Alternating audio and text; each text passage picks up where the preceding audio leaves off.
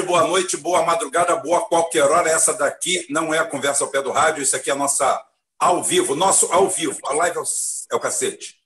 Ao vivo, o nosso ao vivo. Portal Rubem Gonzalez ao vivo, aqui diretamente daqui mesmo. Deixa eu baixar a televisão para não atrapalhar. Você está vendo o passado, né? é quase a máquina do futuro. Tem um delay, então você está vendo o delay ali. Então é o seguinte: é, primeiro, mandar um abraço aqui para os irmãos Cosman, lá de Chapecó, que estão assistindo a gente aí. Um abraço. Tem um pedido grande aqui para falar do Putin, mas eu acho que eu vou segurar um pouquinho o Putin. Vou segurar o Putin, porque acho que o Putin, no momento, está precisando de uma live só dele, né? Está precisando de uma livezinha só dele. De repente, eu chamo Quintas a semana que vem. A gente dá um toque só sobre o Putin, porque o Putin é o cara que. É, são os gritos do silêncio. O Putin está gritando alto, está falando alto, está tocando rebu sem dar um pio. Continua dominando o cenário, continua estendendo os tentáculos e, quando alguém acordar, vai estar tá com o Putin do lado. Até o Bolsonaro, acho que já viu o Putin do lado, deitado dele. Tá? Vamos ver como é que vai ficar isso aí.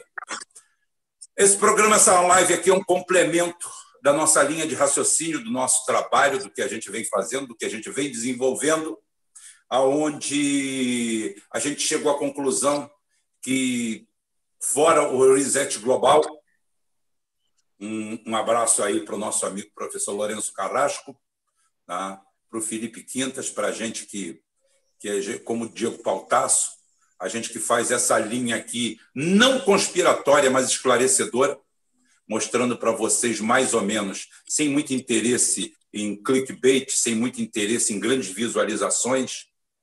É, claro, a gente quer visualizações, quer, mas a gente quer visualização de qualidade também. Então, a minha live com 5 mil pessoas assistindo, perguntando quando foi o jogo do Olaria contra o São Cristóvão, para mim não significa nada. O importante para mim é que esse cara acerte um poste com essa moto né? e vocês, com a capacidade de raciocínio, capacidade cognitiva de entender o recado da coisa. É, domingo próximo passado, nós participamos do show das eleições. É, ao meu ponto de vista, de uma forma fria, fomos todos fantasiados de palhaço, participar de um circo, de uma ópera bufa, aonde esperto foram os 20, 25% que não foram às urnas. Como eu falei, há uma insatisfação silenciosa cada vez maior. Cada vez maior se faz presente uma insatisfação geral em relação a esse quadro absurdo que nós vivemos.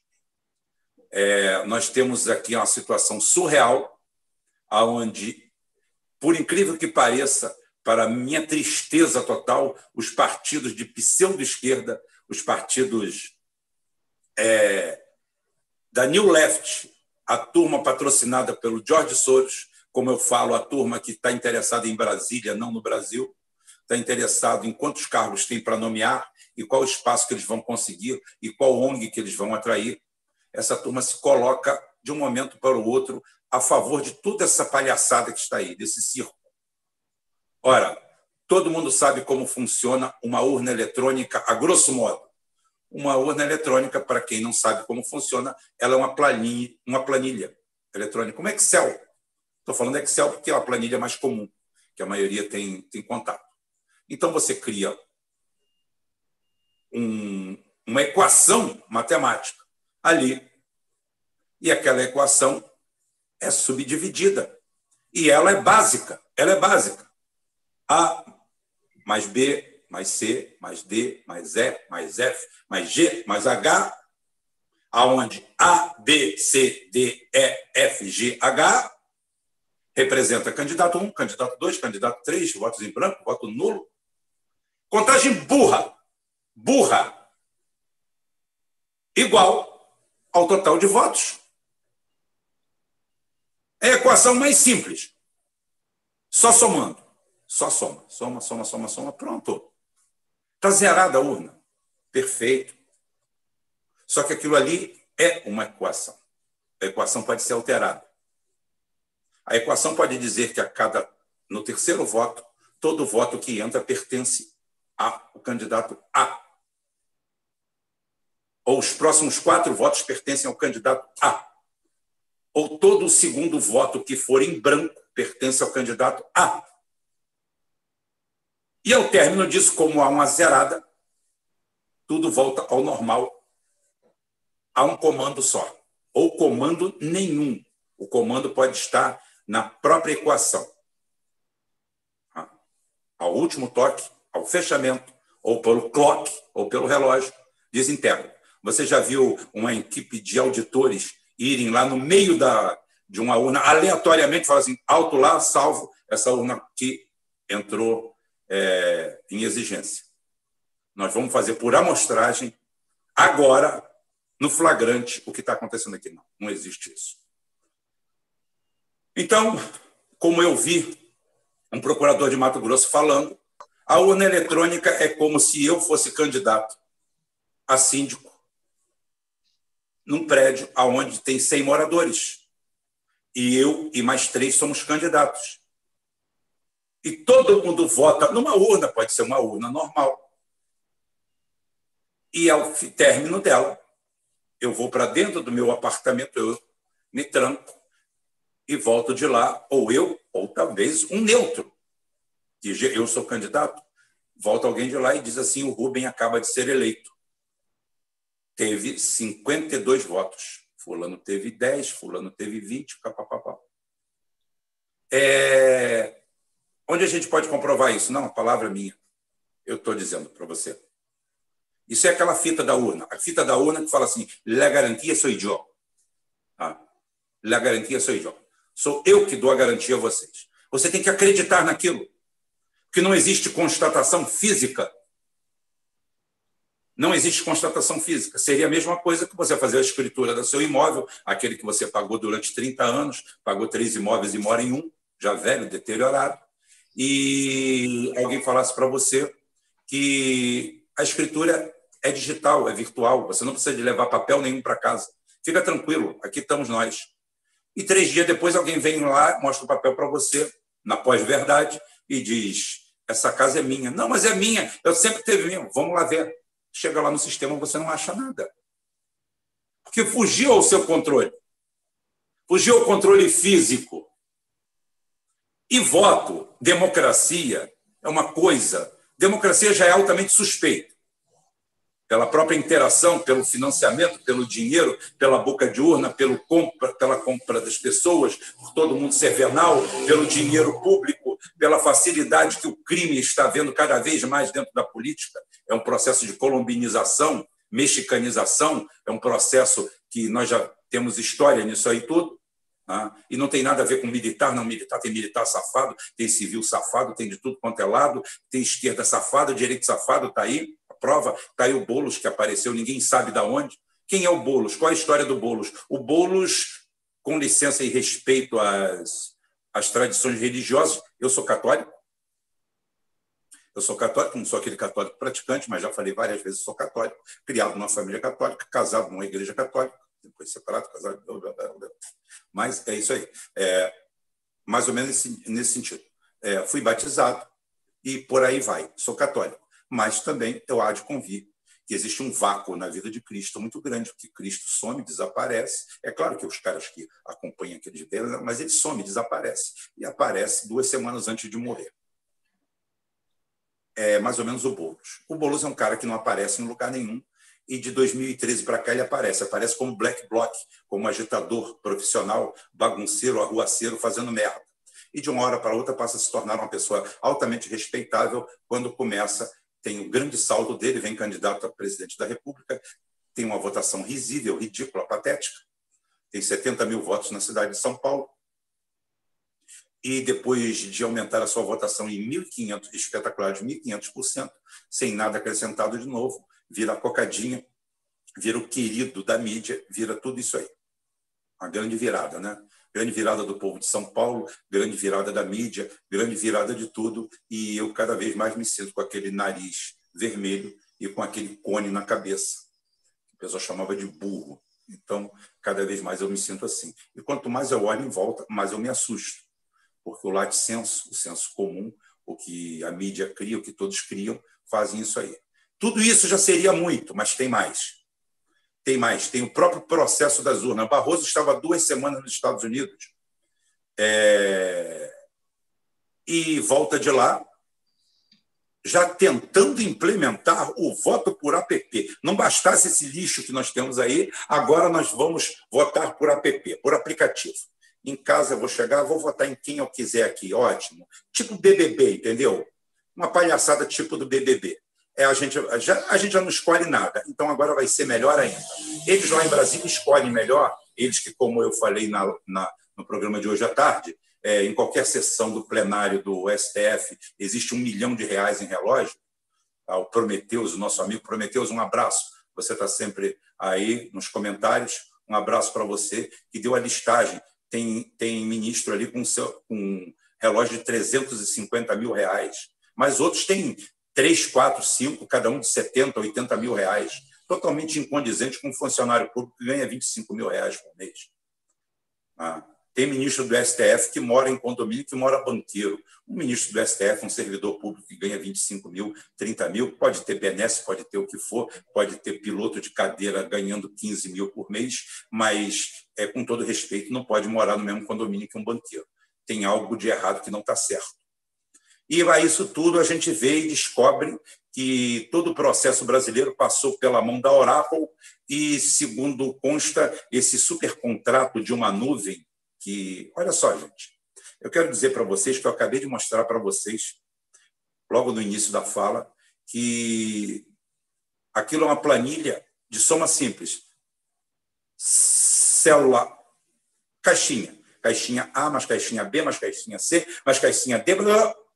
Olha, com Pentium 100 de 1 GB de memória e 100 MB de memória RAM, você processa todo o somatório do Brasil em meia hora. Mal programado. Agora, você precisar de um supercomputador para fazer soma. Soma! Só soma! Ah, mais, mais, mais, mais. Não, aí você manda para uma nuvem no exterior, fora do Brasil, de uma empresa que foi contratada por um funcionário público não foi por um magistrado, porque o magistrado só o é no exercício da sua função, a partir do momento em que o Barroso, que a Rosa Weber são investidos no cargo de presidente do TSE, presidente de qualquer autarquia, qualquer órgão da União, ele está sujeito a Lei 8666-93. Então, o que existe ali é vício licitatório. Já começa por aí. Outra é que não cabe é, dispensa de licitação, que a dispensa de licitação é para 33 mil reais, não para 29 milhões de reais. A dispensa de licitação se daria por uma pandemia, por uma epidemia, por uma catástrofe pública ou por medida provisória. Fora isso, não tem condições. Aí você vai para inexibilidade. Tá? Porque não existe ninguém que tenha as condições que aquela empresa tem para fornecer aquele serviço. Porém, não pode ser colocado marca, modelo, absolutamente nada. A escolha é técnica, genérica e, ao mesmo tempo, objetiva. Preciso comprar mil celulares de 32 GB de memória RAM, de 32 GB de memória, 4 GB de memória RAM, assim, assim, assim, bateria, ótimo. Você não pode dizer que você quer um iPhone, absolutamente. Outro dia compraram lá para eles mesmos, lá no Supremo, que a Justiça adora fazer isso. Tá? E eu quero dizer, dar o um relato para vocês, que, como falei no programa de hoje, Cosme José Salles foi prefeito de Itaboraí, foi condenado, andou com pulseira eletrônica, andou com tornozeleira eletrônica, foi condenado, pegou vários anos de cadeia, exatamente por fazer isso. Por fazer. Contratei quem já tinha contratado. E ele o fez por extrema necessidade. E a justiça, essa a qual o Barroso pertence, Luiz Roberto Barroso pertence, entendeu que ele era um criminoso e o condenou. E botou uma tornozeleira nele. E ele fez bem menos do que fez o seu Barroso ou Dona Weber. Ele simplesmente desobedeceu a 8666-93 por uma necessidade, por saúde, e comprou o mesmo produto que tinha comprado anteriormente pelo mesmo preço de um ano anterior. E mesmo assim foi condenado. Mesmo mostrando que o erro não veio dele. Que a Petrobras chegou na cidade e jogou 25 mil pessoas.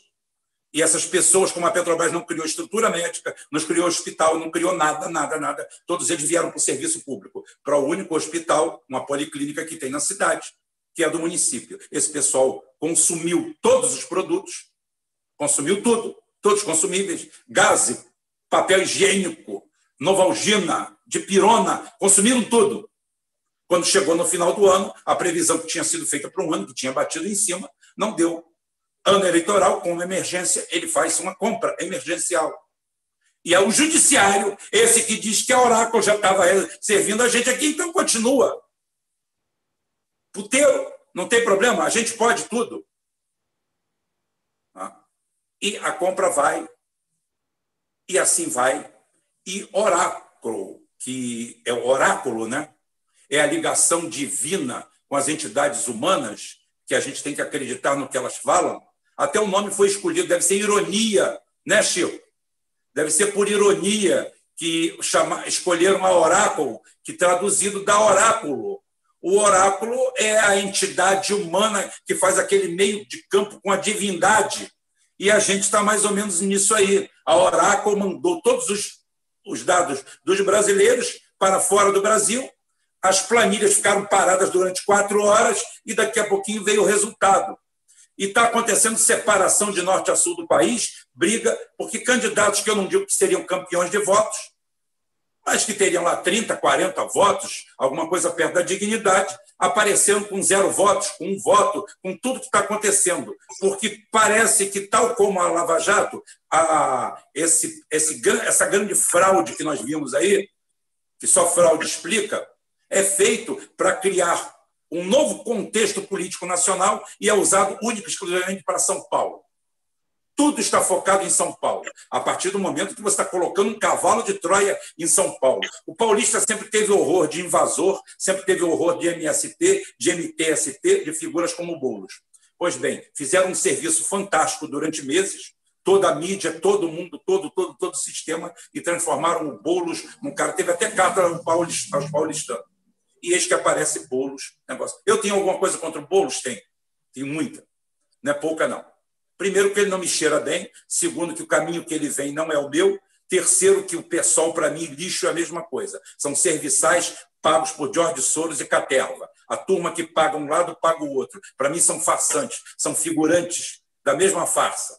Estão sendo oposição, são a sombra de mangueira. Vão ser aquela sombra para que não apareça oposição, para que eu pareça radical para que eu aqui pareça radical, para que todos que andam perto de mim pareçam radicais, para que o, o, o Romulus pareça louco, para que eu pareça desequilibrado, para quem me segue aqui e ande comigo pareça serem pessoas perigosas. Bonito e centrado são eles. Eles vão ser o novo, o moderno. Já fiz o programa no Geoforça sobre o Chile, sobre o que aconteceu no Chile e sobre a armadilha que estão caindo no Chile. Por quê? Porque eles estão se adiantando ao processo antes que ele desmorone e vão dar alguma coisa para tomar algo em troca. Aqui no Brasil, a mesma coisa. Aqui tudo tem cheiro de farsa. Inclusive, um candidato, um deputado federal do PSL, vai ser abordado aqui, é, fez vídeo, mostrou que entrou na, na justiça e o tratamento que a mídia dá a ele é um ad hominem imenso. Desqualificam ele durante oito, dez linhas para depois dizer qual a denúncia dele. Ou seja, a denúncia dele não tem valor. Ela já está totalmente desqualificada pelo ad hominem que esse lixo que a gente chama de mídia tem. Tá? Como eu falei, a nossa mídia é tão boa, é tão fantástica, que se você pagar bem, até a verdade eles publicam. Chico, a bola contigo aí. Toca um pouco, porque o assunto é vasto e hoje é perguntas e respostas. Beleza, Rubem. É, boa noite, Rubem. Boa noite, Rafa. Boa noite, pessoal da moderação, Michele. Boa noite a todos. É, essa, essa deixa aí do, do, do, do Rubem, do oráculo, né? Na verdade, o, o oráculo ele é, ele, é, ele é tudo que você não pode ter na urna eletrônica, né? A urna eletrônica ela foi aprovada mediante a condição de não haver ligação nenhuma com rede, com internet, com nada, nada, nada, nada. Seria um processo, deveria ser um processo totalmente isolado, né? Você vai na sua sessão, você você faz o seu voto, a urna traduz aquele voto para o pro programa, né? No final encerra a votação e aquilo vai gerar um disco, alguma coisa que depois vai para a central do, do, dos tribunais regionais para fazer a leitura dos discos e, e a o consequente somatório dos votos. Ou seja, o processo ele é totalmente é, isolado, né? Então, é, quando você tem um oráculo, né, que é essa ligação com o divino, você quebra a, a toda a, o propósito, né? que seria esse propósito inicial da, da urna eletrônica. Então, é, mediante isso aí, você já começa a questionar. Né? Um, um processo que o Rubens chegou a comentar também, que é um processo simples, um processo de equações rasas, né? É, você precisa de uma, uma empresa para desempenhar um papel, para acelerar isso. Né? A, gente, a gente nota que as apurações nos outros anos foram muito rápidas, né? seguindo o, o, o mecanismo normal. Né? É, o que demorava era, às vezes, uma cidade que tinha que atravessar o rio, tinha que, até por essa questão de, de, de ser um, um, um processo fechado. Né? Esses dados vinham é, de forma física, em discos, né? vamos dizer dessa forma. Então, às vezes, tinha que pegar uma jangada para chegar, aí você tinha aquelas cidades distantes que demoravam um pouquinho mais para apurar. Mas nos grandes centros, a coisa era muito rápida, né? A apuração sempre foi muito rápida. E aí a gente é, é, se depara né, com, com a eleição de São Paulo, que abre com 0,39% das urnas, né, mostrando aquele espelho, e aí fica mais de três horas estagnado. Quer dizer, ingredientes e mais ingredientes no final das contas, aquele primeiro espelho reflete o resultado final da, da, da apuração. Então, você tem ingredientes e mais ingredientes, mais ingredientes para é, é, um questionamento. Né? E você não vê ninguém questionando, a exceção desse rapaz que apareceu, que depois a gente pode comentar, né? apareceu falando do, do desse processo, é, apontando é, várias questões né, pertinentes à, à, à fragilidade do, do, do, processo. E é, a mídia de pronto, é, de imediato, passa a informação da seguinte maneira: desqualifica totalmente o cidadão para poder dizer depois que ele está questionando, ou seja, é uma forma de, é uma forma conhecida da, da, de atuação da mídia, né, para você desqualificar uma denúncia, né? Você desqualifica o denunciante. Com isso você enfraquece e desqualifica a denúncia. E até você lembra até do Ciro, que deveria ser um para falar, né? O Ciro ele tem um, bordão que ele usa muito, né? Que é para ele, quando é para ele, ele fala muito isso. é, antes de bater no carteiro, você tem que ler a carta. Depois você até bate no carteiro, mas primeiro lê a carta. Então, caberia muito bem esse bordão do Ciro. Espero que ele apoie o rapaz, mesmo que sendo, seja do, acho que é do PSL, esse rapaz que faz a denúncia. Mas numa, num momento desse, é uma defesa da democracia, do processo justo democrático, é, de eleição, de eleições democráticas justas né, e honestas. E, e é, um, é, um, é um momento importante para você você não enxergar esse, esse tipo de bandeira partidária, né? porque a questão é supra-partidária, a questão é supra-ideológica, é uma questão muito maior que deve ser avaliada. Aí você, eu peguei aqui algumas perguntas. Chico, posso falar umas coisas antes? Fala, Rafa. É, boa noite, turma ruim. Agora a gente não tem mais turma boa, é turma do Biden, porque a turma boa não se elegeu, vamos ser honestos. Você falou sobre. Qual foi o seu último tópico aí? Que eu, que eu peguei, eu vi um gancho enorme que você falou. Repete aí, só para me lembrar. Foi sobre.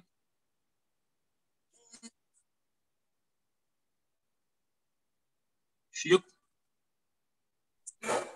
Só quem pode ter Alzheimer aqui sou eu, tá? Não é vocês, não. Ah, então eu já vou falando dos outros tópicos. Assim, é, faz pouco tempo, quase que foi aprovado Banco, a autonomia do Banco Central. Ainda está para votar, não sei como é que ficou. Eu não acompanhei, porque eu estava no processo da eleição. E qualquer um que for eleito, Ciro, Lula, sei, qualquer um, até o pessoal do Novo, coisa e tal, não vai ter controle sobre as finanças. Então, acho que eles estão no foda-se já. Ciro e Lula, coisa e tal. Estão calados. Estão aceitando. Estão levando na bunda e estão aceitando. Sobre a justiça. Faz pouco tempo. Eu estou apontando os fatos que está acontecendo muita coisa e a gente está deixando passar. É, o juiz, um juiz que eu não me lembro qual, que eu acho que eu vou falar aqui, você já vai, vai tirar da, da cartola, é, soltou aquele bandido. Aquele caso emblemático que pagaram, ele soltou e todo mundo começou a reclamar. Acho que foi Celso de Mello, né? para ver como é que as coisas estão ficando. Você paga para soltar bandido, paga para mexer nas eleições.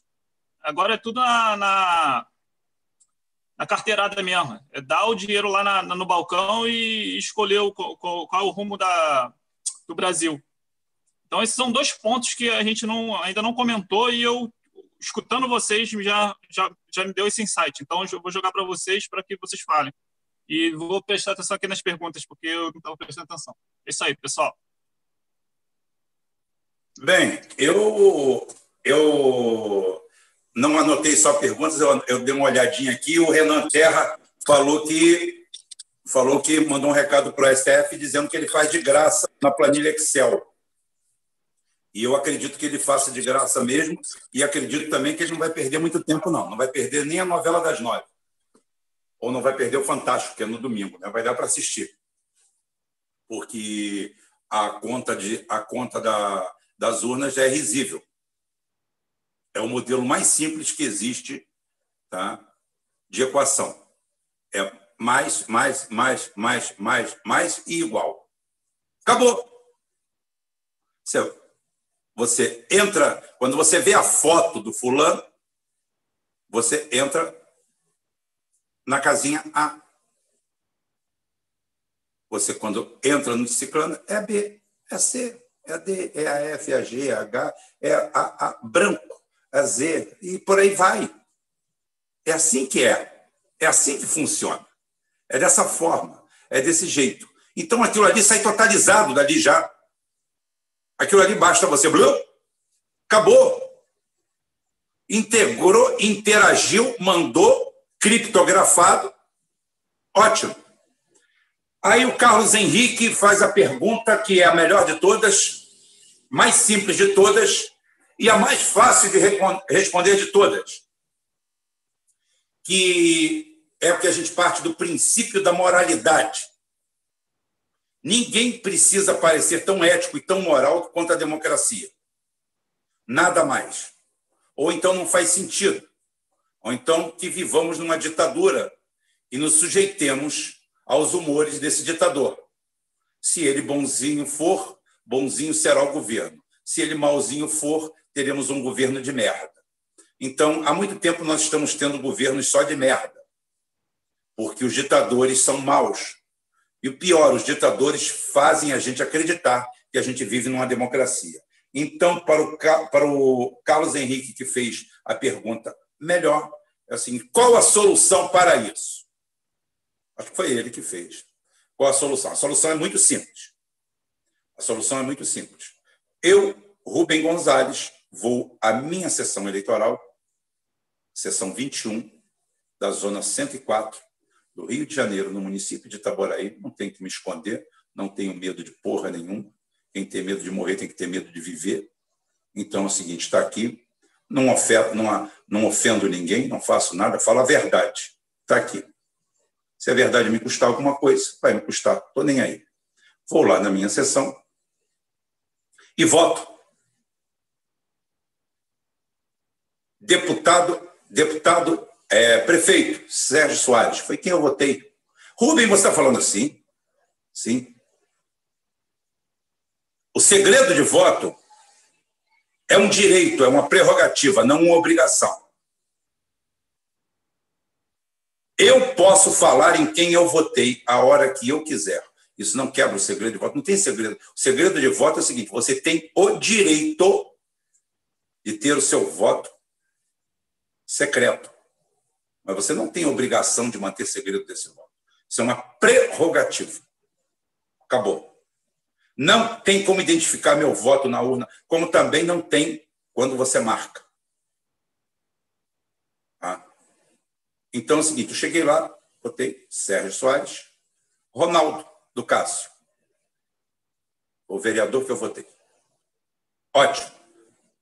Quando eu aperto confirma, essa máquina imprime para mim o meu voto. Não com o meu nome, mas com nada. Com o meu voto para eu, Rubem Gonzalez, é assim que é o método perfeito. Mais a prova de fraude possível. Imprime aquele voto para mim. Eu confirmo que eu votei. Vou dentro de uma urna na frente do funcionário público ou é, é, igualado a esse na função adnuto, porque no final do dia ele já cumpriu a função ele é dispensado, mas ali deposito o voto numa urna. Aí sim, quando eu faço esse depósito na urna, o processo de votação meu está completo. No final do dia, 600 pessoas que votaram ali, ou 500, ou 400, ou 700, não sei mais ou menos isso, aqueles votos são apurados eletronicamente, onde o resultado vai sair em uma hora. E depois, ato contínuo, nesse vácuo que nós temos entre a eleição, a diplomação e a posse, aquelas urnas serão referendadas. Serão avalizadas com fiscal do partido, com delegado do partido, que vai haver a extenuante contagem manual daquilo ali. Isso dá trabalho, mas é para dar trabalho mesmo. Por quê? Ninguém quer mais trabalhar? É isso que tem que ser feito.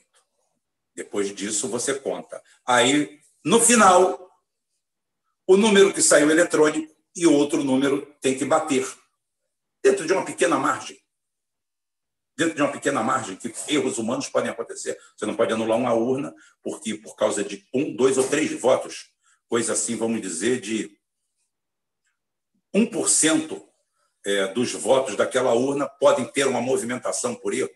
Então, se são 700 votos, vamos dizer que sete votos pode ocorrer falhas, diferenças e vão ser aceita a urna assim mesmo. Ótimo, você tem que ter uma margem. Isso daí é a fórmula mágica simples para isso tudo acontecer. Pronto. Dentro de dez dias, as urnas foram referendadas, foi tudo certinho, foi tudo perfeito, bateu tudo certinho, bateu número com número, número com número. Aconteceu, aconteceu algum problema em algum lugar, aquela urna deu problema, ou pede votação de novo, ou qualquer coisa. Ótimo. A democracia clama por isso. E o judiciário, quando quiser fazer economia, faça nos seus nababescos gastos, nos seus nababescos salários, no gasto absurdo que nós temos para manter um STF, para manter tribunais, para manter tribunais superiores com vida de nababo. Parece que nós estamos nos contos das mil e uma noites, e não num Brasil onde só em São Paulo tem 10 mil famílias, em Santos, uma das cidades mais ricas do Brasil, tem 10 mil famílias morando em palafitas jogado dentro d'água, que se o filho cair dentro d'água, se bobear, quando puxar a mão, só vem o esqueleto. Que aquela água ali já é um churume tão grande, é uma, é uma mistura química, é uma, é uma, é uma amálgama tão grande, tão pesada, que ali, se bobear, ninguém precisa ser Cristo para andar em cima das águas. Né? De tão pesado que é aquilo ali. E essas pessoas vivem ali, e ao lado nós temos essas pessoas nos reinos da mil e uma noite. É muito difícil você querer entender isso, querer ver isso aí com bons olhos. Então, quem quiser cortar, corte lá. A justiça brasileira custa 10 a 15 vezes mais do que a americana, em média 10 a 15 vezes mais do que a espanhola, 10 vezes mais do que a argentina, e em média 5, 5 a 10 vezes mais que qualquer justiça de qualquer lugar do planeta. Então a gente sabe muito bem onde tem que cortar, né? É muito fácil. Todo mundo gosta de ir lá para fora copiar. Pessoal, você não gosta de ir lá comprar um negocinho da Oracle para mandar lá para fora? Copia outros sentidos outras coisas. Vamos trazer outras coisas para cá. A primeira delas é acabar com a boa vida de vocês. Ah, mas um, um, juiz não pode ser assim. Um juiz não pode ser assim. Então faz uma coisa, filho. Vai vender carnê do baú da felicidade. Fala o que vocês falam para o PM. Fala o que vocês falam para o professor. O que, que o governante fala para o professor quando o professor reclama de salário? Aí isso é um sacerdócio. Então, ser juiz, ser magistrado é um sacerdócio também. Não está satisfeito? Vai vender chip da TIM, da Oi, da Vivo. É mais negócio. Vá para livre iniciativa. Você é um grande jurista, não é? Você não é fantástico, você não conseguiu passar? Vai lá fora. Um bom jurista aí ganha um, dois, três, cinco, dez, quinze milhões por ano. A livre iniciativa está aí. Já que você é tão bom e não está gostando do salário, é isso. Agora, se você está. Salário tem que ser digno, sim. Tem que ter dignidade. Agora, ser Deus, não. Do jeito que está aqui, não. A bola aí, gente. Puxem a bola. O Rubem, eu estava pensando esses dias exatamente nisso. A gente fala, a gente sempre vem falando sobre isso, né? Esse, esse, essa estrutura nababesca da, do judiciário, né? Aqui no Brasil. Mas eu pensei o seguinte, rapaz. Eu, eu já acho que não está caro, não. Eles não gastam muito, não. Porque, na verdade, são três poderes, né? num só, porra. Então, o que está caro é o, é o, executivo, que pode acabar, e o legislativo também pode acabar.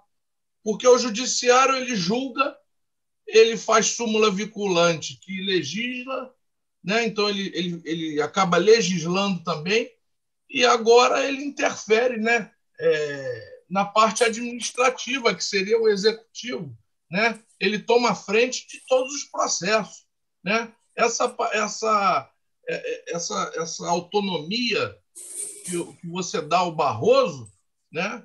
E, e ao Barroso, porque é ele que está agora e é ele que está no foco. Mas a autonomia que você dá ao, ao presidente do TSE é uma autonomia que ele, ele faz tudo. Né? É, quem, quem controla, quem faz o controle? Onde está o controle né, do, do modelo democrático constitucional? Quem faz esse controle dos atos? Né? É como eu, eu, eu já falei, você ele inicia um processo que deveria ser um processo técnico, né? É, que deveria ter uma fiscalização até militar, né? E não tem nada disso. E aí, se houver um problema, você vai levar esse problema ao judiciário. Aí sim ele poderia aparecer numa forma de é, resolver algum conflito ali, alguma tirar alguma dúvida, esclarecer, né? Essa é a função do judiciário. Mas ele acumulou todas as funções. Ele está percorrendo todo o caminho sozinho. Aí você, isso, isso é democrático? Isso é uma democracia? Não é? Não é possível. Tá, tá, a, a coisa está muito errada, está toda errada. Aí eu venho, aí teve uma pergunta também de um rapaz, aqui deixa, é o Domênico, que é sobre a outra questão. Ele pergunta da, se há uma dobradinha Datafolha com as urnas. Datafolha a gente pode colocar institutos de pesquisa, né? E urnas eletrônicas. Rapaz, pensa o seguinte: a gente tem que raciocinar sempre do outro lado. É que nem um jogo de xadrez. É pensar como é que o oponente vai, qual jogada que ele pode fazer, qual é jogada que ele faria, né? Então você, se você quer fraudar alguma coisa, que que você faria sabendo dessa fraude? para não assustar muito. Lógico, é lógico que você tem que preparar o povo, né, acostumar, acostuma que vem uma bomba aí. Vai acostumando, vai cozinhando, vai cozinhando, para quando chegar no momento certo, que é, a hora, que é o momento da eleição e da contagem, aí, bicho, aí o cara já está macia, a carne já está macia. Aí você já acostumou com aqueles números, né? a gente veio questionando. É impressionante porque é, é, às vezes a gente fica muito sozinho, sabe? Porque ah, nós não temos mais oposição, né? A nossa oposição é para as coisas relevantes, eles são surdos, mudos, é, cegos, né? É, e e para e e bobagem, eles, eles são muito atentos, né? Para porcaria, para besteira, aí eles estão sempre atentos. Agora, as grandes questões, eles se calam. A gente comentou muito na, durante o processo do, do Márcio França em São Paulo, que aqueles números estavam sendo fabricados. E aí você faz o link e você entende que aquilo é para acostumar. Acostuma o povo que ele não vai ganhar. Acostuma o povo que ele, esse aí não vai ganhar. Vamos acostumar. Como? com os institutos de pesquisa, né? Aí você na reta final você joga um crescimento. É um trabalho em conjunto, né? Você precisa do instituto de pesquisa, você precisa da mídia, né? Porque é isso que vai dando aquela sensação para o povo que de conformidade. É, é melhor a gente se conformar com isso, porque a pesquisa estava dando, né? A televisão falou, o, o, o jornalista falou que isso ia acontecer, que realmente, tu viu? Na última semana o Boulos deu uma subida aí e tal. Então foi isso, é, então foi isso. E aí o povo vai. Chico, Chico, Chico. O, a briga, a luta do controle, Rafael, é pela narrativa. Sim. Quando você consegue assumir a narrativa, e a narrativa você consegue ela como? Você consegue ela com os Mesquita com os outros da Folha, que esqueci o nome daquela, dos Frias, tá? os Marinhos e os Barrosos da vida. É, é, é o meu gancho, é o que eu ia falar. Eu ia falar assim. Exatamente. É... Você controla a narrativa. O que, que é hoje a, a Folha? A Folha é uma da parte da narrativa. A Folha é aquela que algum tempo atrás dizia que MST e MTST eram um movimento de vagabundos movimento de vagabundos que tomam o que não é seu, que entram no que não é seu e que hoje transformam o Boulos num cara magnífico, sensacional. O Boulos é o que eu falei. O Boulos, para mim, é um cara tão transparente quanto a Dilma. Um cidadão de classe média, alta, abastada, que brota no meio, vamos dizer, da, da parte mais revolucionária da população e se torna um verdadeiro entreguista porque o Boulos, desde que surgiu, ninguém sabe de onde surgiu. Foi a mídia que foi adaptando, foi tornando ele palatável. É igual aquela fruta amargosa que você quer fazer um doce e você vai fervendo e trocando as águas, até ele ficar com um sabor agradável. Foi o que aconteceu com ele. Ele surge como um grande revolucionário, um grande agitador, um perigo para a classe média, tudo isso. E, por último, agora ele já fez uma, uma, uma carta aos paulistas e o outro dia, e durante a campanha, ele bateu só no Márcio França. Incrível, né? O, o, ele só bateu no Márcio França. E agora o PDT, e o PDT atual que está aí, eu vou já passar a bola para vocês. O PDT que está aí já foi fazer o trabalhinho, porque já chegaram até para o Ciro e falaram se ele ia para Paris ou se ia apoiar o Boulos, tipo braço cruzado, como eu estou aqui, botando o dedo na cara. Se sou eu, eu falo assim: estou indo para Paris agora. Nem que eu vá para a Praça Paris, mas eu, vocês vão para puta que os pariu. Mas, não, mas é por isso que eles são ricos, estão ricos, todos eles. Ninguém trabalha, ninguém quer aposentadoria, mas está todo mundo bem. Todo mundo arruma emprego de CEO, ninguém me oferece emprego de CEO de nada. Mas, Rubem, você não tem especialização para ser CEO de alguma coisa? Ué, o Ciro tem. O Ciro foi CEO de uma empresa lá no Nordeste, ganhando salário na Babesco da CSN, que ele ajudou a privatizar na época. Eu não estou falando nada. Estou falando o que é. A empresa era da CSN, o Steinbrück, que é amigo dele, deu um empregão para ele lá, e eu, que eu saiba, ele foi é, governador, ótimo. Eu também fui gerente de contrato da Petrobras, fui supervisor, fui fiscal, fui hands-on, mão na massa, carreguei saco nas costas, fiz de tudo. Tá? Mas ninguém veio aqui me oferecer um salário de 30 mil, 40 mil para eu ser gestor de alguma coisa.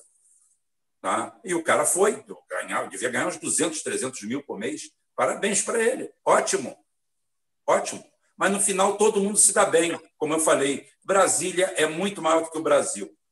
Pode falar aí que eu vou só ligar um negócio aqui e já. É, é o gancho. Nesse caso, você tem que se lembrar do Romero Jucá. É assim, ó. É com, é com os institutos, de pesquisa, o, a hora com o judiciário e tudo. É um grande acordo nacional. E vou, o Lucas Penteado fez uma pergunta: se o Boulos for eleito, quanto tempo ele, ele tomaria um impeachment? Assim, eu por mim acho que ele não vai tomar tão cedo, porque ele é um prefeito em, é, após uma, uma, um legado do PSDB, então ele vai durar um tempinho. Tem aquele ar de renovação, tem aquela coisa. E não acho que. Tipo, é complicado você derrubar alguém que mal entrou e não, não fez nenhum crime durante a, a gestão. Agora, se houver um processo político e, e, que a oposição a ele dentro lá da, da, da, da Câmara dos vereadores fizerem alguma coisa a respeito, são outros 500. Ele não tem base. E isso eu deixaria para o Chico tirar dúvida. Ou você, se você puder falar.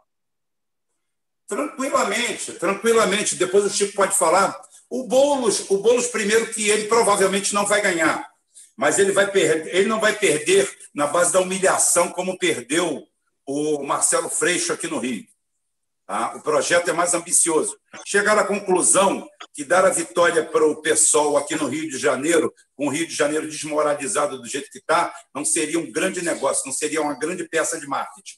Aí foram com ousadia para São Paulo uma cidade dez vezes mais conservadora que o Rio de Janeiro, onde a figura do pessoal é dez vezes mais execrada, onde até o PDT sempre teve dificuldade de penetrar, e eis que, por um ato mágico, o PSOL se transforma na cocadinha da Covid em São Paulo. Ninguém sabe como, ninguém nunca viu. O PSOL não existe em São Paulo. O Boulos teve 70 mil votos candidato a presidente e agora teve 1.500% a mais de votos, sem fazer nada, sem mudar nada, sem porra nenhuma. Só quando ele já estava aí com 15%, 18%, ele apareceu aí fazendo uma carta aos paulistanos, falando: senta que o leão é manso, tudo aquilo que eu falei é mentira, eu não vou atacar, não vou entrar em nada de ninguém, fica tranquilo, aquilo ali era só uma sacanagem para eu arrumar projeção. Vocês fiquem tranquilos que eu sou mais do mesmo.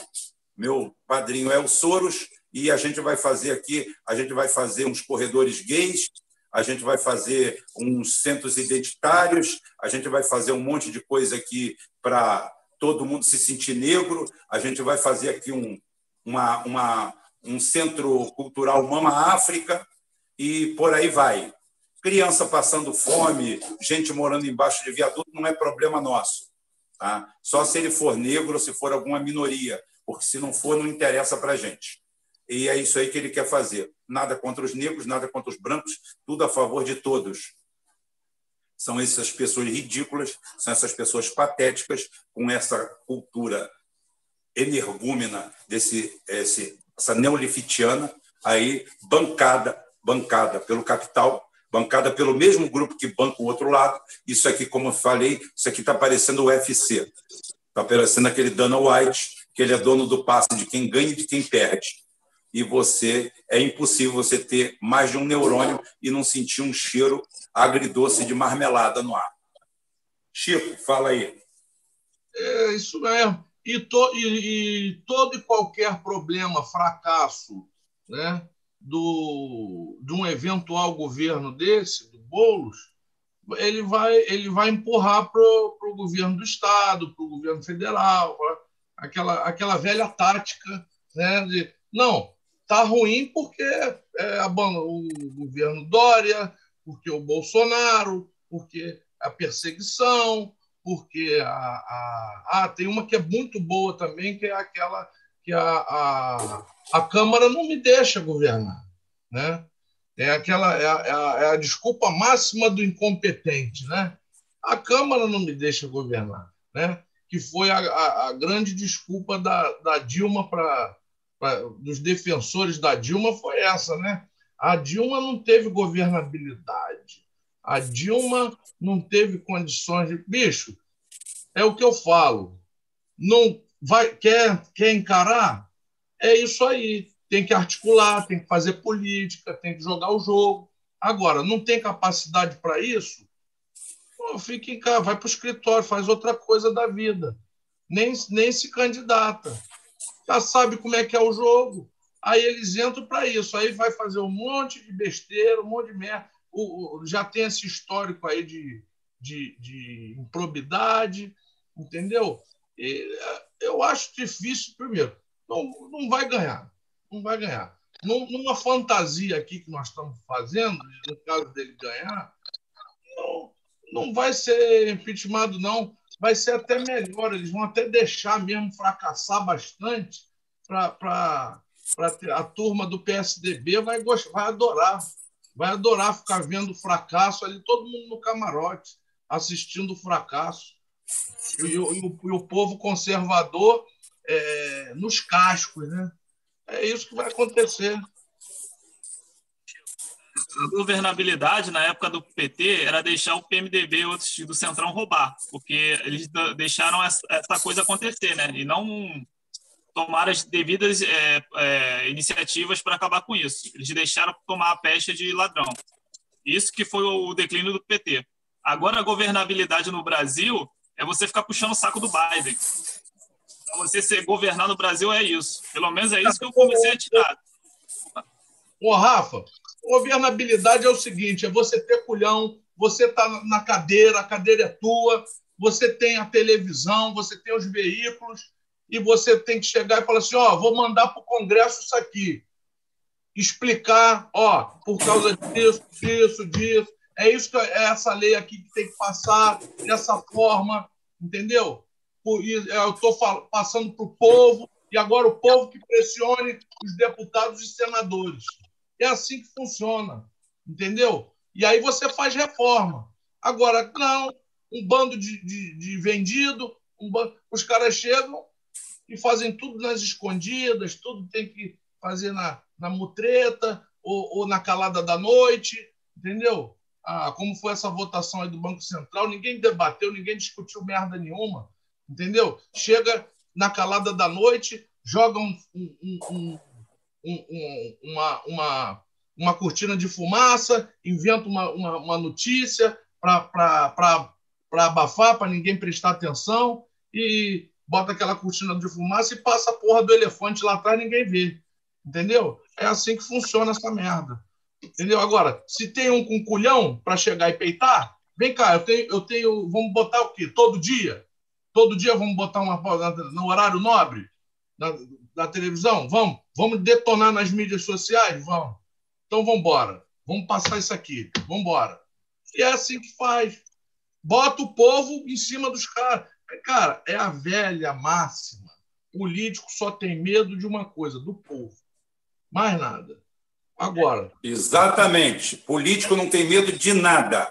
Político não tem medo de nada. Político só... Meu irmão já falava isso, sempre falou, a gente conversando. Político só tem medo de povo. E por isso que eles contratam a retórica oficial, é por isso que eles contratam a narrativa. É por isso que você está vendo tudo isso que você vê bombardeado na mídia. Porque a mídia faz parte disso aí. É esse o grande processo. É isso que está por trás de tudo isso aí. É... A gente aqui às vezes parece sabotador ou a gente quer acabar com o sonho das pessoas, mas não é isso. É um convite ao pensamento, à realidade. Em 2013, o Brasil, apesar dos pesares, existiam algumas nuvens no horizonte, mas o Brasil estava com o maior, o menor índice de desemprego da sua história. Estava a pleno vapor, só não estava melhor porque Dona Dilma pegou a empresa que chegava a investir 28% de todo o capital de investimento brasileiro, que era a Petrobras, e meteu ela numa auditoria interna com a sua presidente escolhida, presidenta escolhida. Aquela tragédia. Como é que é o nome dela mesmo? Esqueci o demônio. Desgraça Foster. Desgraça Foster. Eu botei o nome dela e acabei esquecendo. É aquela, é, sabe quando o cérebro apaga alguma coisa da sua cabeça para te preservar? É o caso. Ela, ao contrário do que as pessoas pensam, em 2012 ela parou todas as obras do Comperge em Itaboraí para fazer uma auditoria para perseguir a turma do Lula. E o Lula vive de braço com ela para caçar a turma do Zé Dirceu, fazer um negócio interno, e a Dilma patrocina e cria a Lava Jato, porque a criadora da Lava Jato é Dilma Rousseff, por mais que você goste ou não, haja vista como ela é tratada com leniência por todo esse processo. E a Lava Jato é o grande pulo do gato para os Estados Unidos, já decadente, porque empresas ali, é, tem empresas que você pode sabotar elas na Bolsa de Valores. Tem empresa que você pode sabotar, só que as grandes construtoras nacionais são tão corruptas, tão corruptas, tão corruptas que não tinham ação na Bolsa. Ou seja, para o, a família Odebrecht arrumar 100 bilhões na Bolsa, fazendo um IPO, lançamento, tá? sistema primário de ações, que é esse que dá dinheiro para a empresa, o que você está aí brincando de perder dinheiro e virar é, sardinha aí, isso daí é o mercado secundário de ações. É o que não tem uma conotação real com o que está acontecendo com a empresa. É um jogo. É aquela história que as ações subiram 10% porque o Biden foi aclamado presidente dos Estados Unidos. Dia 14, quando o Biden for é, referendado como presidente dos Estados Unidos, que é dia 14 de dezembro, as bolsas vão subir 3%. Já estou prevendo aqui. Quem quer, vocês gostam de dica? 3% aí, pelo menos até 5%, elas vão subir. Por quê? Porque isso daí faz bem aquele mercado criado, fantasma. Porque esse ato não aumenta a produção de um parafuso na sua empresa que você tem ações, não melhora o desempenho dela financeiro, não faz nada. Inclusive, no mês seguinte, essa empresa pode quebrar e todo o seu dinheiro que você ganhou virar poeira. Você não acredita, não? Estuda um pouquinho 29, você vai ver. Estuda, filho. Você às vezes pensa que está rico, você entrou com 20 mil, está com 50 mil, você está numa felicidade, você acha que descobriu a pólvora. Vai lá, estuda um pouquinho, se debruça, vai, vai, você descobrir como é que tudo isso aí vira poeira. 100 mil, 200 mil, 300 mil, 1 milhão, 10 milhões. Se bem que quando você fala em 10 milhões, você está falando de cara esperto. O cara esperto, ele cai fora. Faz igual a família Safra, 57 bilhões, botaram no porco, pagaram dois de imposto e levaram embora, que não são otários de ficar aqui. Ou você acha que eles compram um cursinho da Betina? Ou você acha que a Betina ensinou o Safra a ganhar dinheiro e outros? Então, não. É isso aí. A gente vive da narrativa. Ganha-se a narrativa. Por isso que o nosso canal é pequeno, por isso que a gente fala aqui para vocês, abre os olhos de boa parte das pessoas que nos assistem, tá? mas a gente não tem o controle da narrativa. Então é muito fácil, e cada vez menos. Por quê? Porque o George Soros e mais um fundo soberano criaram um fundinho de alguns bilhões de dólares para combater a mim, para acabar com o meu canal, para acabar com o canal do Rômulus, para acabar com um canal que tenha uma visão nacionalista divergente. Ou seja, nós somos tratados como quem difunde fake news, notícia fantasiosa, quando a gente simplesmente chega para você, dá os dados, bota tudo em cima da mesa e fala assim: pensa nisso aí que eu estou te falando. Pensa. Leia 8666-93. Leia o processo licitatório. Vem para aqui, conversa comigo, faz pergunta para mim aqui. Vou te responder em cima da 8666. Vou te responder aqui. Vou provar para você que o Barroso, como presidente do TSE, ele é funcionário público, ele não é juiz. Ele é juiz nos autos. Fora dos autos, ele é um administrador da União. O que é a União? A União é exatamente o que une o legislativo, o executivo e o judiciário. Mas, como disse o Chico, atualmente a melhor coisa que a gente tem é se livrar do, do, do, executivo e do legislativo e deixar o judiciário resolver tudo sozinho. Só isso não acontece que o judiciário decide isso macomunado com o órgão que o regula, que é o Senado. Quem regula o judiciário é o Senado. Quem pode caçar um ministro do Supremo é o Senado. E isso não acontece porque é um joguinho de carta marcada, porque, afinal de contas, o caviar está pela hora da morte, a lagosta está por um preço horrível, e um relógio Patek Philippe com o euro e com o dólar nessa estratosfera está pela hora da morte. E ninguém é de ferro, né? Todo mundo merece ter uma coleção de Patek Philippe em casa, tá? Rolex de ouro e outras coisas. Afinal, o que, que exigir de menos de quem é dono desse país? Chico, tem algumas perguntas aí, por favor? Dentro dessa aí que você, desse que você acabou de falar, né? É, o Denis, ele diz: o Bolsonaro pode questionar o Barrosão ou é o presidente do Senado? Quem julga o, o isso aí tem que ter uma análise maior, mas quem julga é, ministro do Supremo para crime comum são os colegas, são os próprios, os próprios a própria casa. E aí tá tranquilo. E para e para crime de responsabilidade, regra geral é pelo Senado. E aí o que que acontece? É, a casa protege a casa, né? Como sempre, a casa vai proteger, vai defender a casa. Raras exceções. E então eles têm que fazer uma jogada, como o Rubem acabou de falar, uma dobradinha com o Senado, manter o Senado de, de barriguinha cheia para não haver problema. Né? Então é isso que acontece. Eles, eles têm essa questão. De, eu queria. Posso estender um pouquinho para falar mais uma coisa? É, o que, que acontece? As pessoas têm uma ideia um pouco distorcida de, de crime de responsabilidade. O que nós estamos falando aqui, o Rubem começou a falar dessa atitude do Barroso, é a seguinte: é, primeiro, que o crime de responsabilidade não é um crime, né? ele é uma conduta. Né? A, a gente fala crime de responsabilidade, foi tipificado dessa forma, mas é, ele re, se refere a, a uma conduta. É uma conduta de um gestor público né? na atribuição das suas funções. Né? E o que, que acontece? É, quem, quem pode cometer esse tipo de crime de responsabilidade? São poucas pessoas. O presidente da República e os seus ministros de Estado, os governadores e os seus secretários e é, ministros do STF exatamente quando eles estão nesse tipo de atribuição.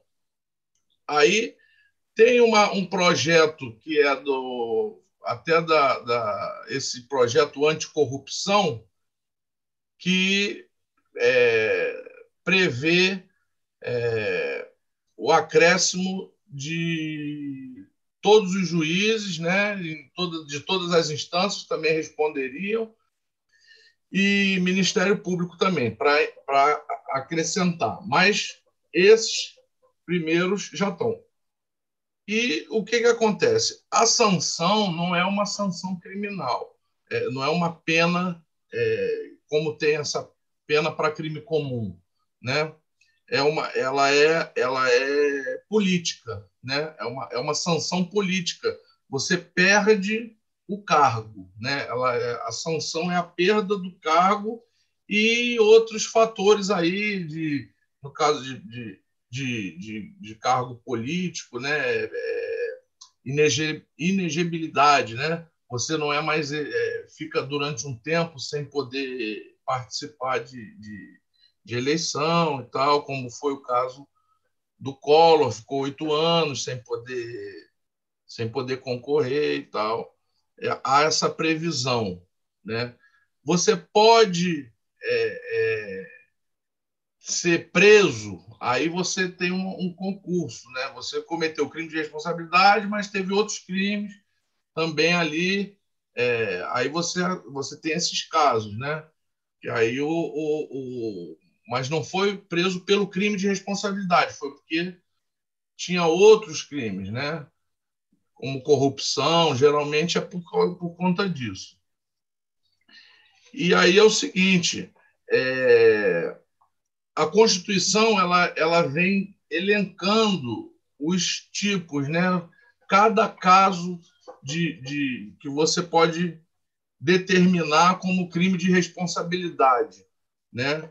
E aí você tem vários, você tem é, são sempre atos contra, né, a Constituição, contra o, o exercício regular dos poderes, né, executivo, legislativo, judiciário, é, MP, é, tá, vários deles, é, segurança do país, e aí você tem a questão da probidade administrativa. Aí Nesse inciso de probidade administrativa, aí entra a nossa história aqui que a gente começou a falar. É crime de responsabilidade, sim. É você, você atuar contra a probidade administrativa. E, no caso de, de uma compra, né, de um processo de aquisição de pela, pelo ente público, né, o responsável ele tem que estar atento para não cometer crime de responsabilidade. Ele tem que estar atento com a probidade administrativa. E aí entra a lei para licitações que o Rubens se refere, 8666. É aí que você tem todo o caminho, todo o caminho que você tem que percorrer, tudo que você tem que observar. E, no caso, não foi observado, né? não houve uma, uma, uma, um processo sem vício, né? houve vício no processo. O que, que acontece? Eu já participei de algumas, já, já, já formatei algum, alguns processos de, de, de licitação. E, você, e o que, que acontece? O órgão público ele, ele, ele forma um edital, né? E aí esse edital ele tem que seguir essa forma que é, é, é determinada pela lei. Então, o que, que acontece? Quando você vai é, adquirir, é, fazer uma compra de um material, um, um serviço, você tem que especificar é, no caso, por exemplo, de um material, né, eu, eu fiz algumas com, com você tinha é, tecidos, no caso. Então, você no tecido, é, você não tem que falar, tem que comprar da fábrica tal, modelo tal, tal, tal. Não, não pode. Ele vem, o edital vem dizendo as características que vão atender aquela demanda. Então, no caso do tecido, ele diz você precisa de um. É, a, espe, a especificação desse tecido é gramatura 295, é, percentual de algodão, de poliéster, tanto, tanto. É, tem que ser anti-chama, tem que ser anti-bactéria. E aí você pega todas essas informações e vai para o mercado procurar alguma empresa que tenha aquele produto que vai que as informações vão bater exatamente com aquele com aquilo que foi pedido no edital. É assim que funciona. Se não for dessa forma, tá tá fora tá, tá, tá infringindo a lei. O processo teve vício. Então é isso que eu queria deixar é, para as pessoas. É bom a gente ir falando, né? Vai explicando esse, esse tipo de coisa. Mas, volto a dizer, quem é o responsável para levantar-se contra o Barroso? É o Senado.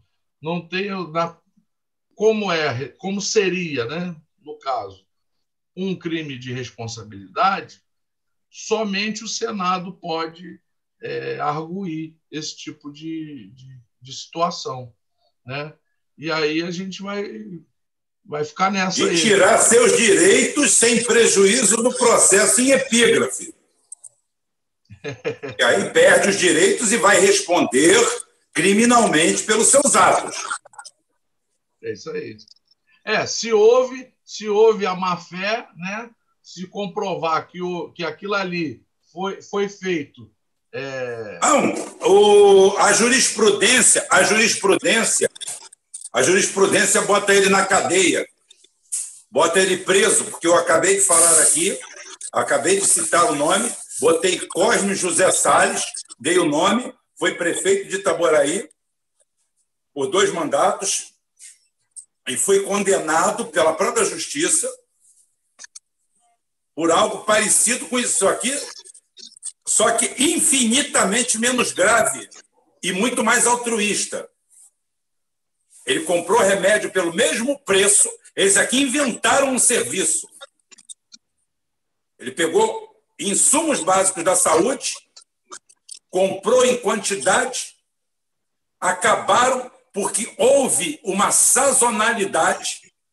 A Petrobras, de uma hora para outra, botou 25 mil pessoas aqui, consumiram isso. Tá?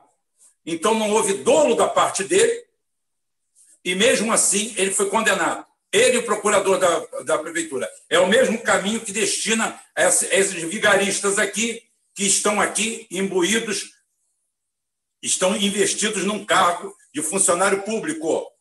Eles não estão sendo punidos por serem magistrados. Eles não estão sendo punidos pelo exercício da magistratura. É isso que o Código Processual Penal abona deles. Eles não estão investidos, eles não vão ser punidos por nenhum ato que eles tomaram de ofício, por atos administrativos que o presidente do TSE ou o presidente ou diretor de qualquer autarquia, de qualquer uma dessas empresas ou não, ou órgão, tá? ele está investido na função de funcionário público e está sujeito à lei, como qualquer um. Duralex, Sedlex, no cabelo Solgumex. Já dizia isso aí em algum lugar. Deixa eu falar alguma coisa aqui sobre uma pergunta que foi feita aqui atrás, há algum tempo, foi o Renan Terra. Tá? E foi o mesmo que disse que fazia de graça no Excel. Ele fala: Rubem, quem é o Putin? Porque o Putin aparentemente parece é, se aproximando é, do, do Bolsonaro.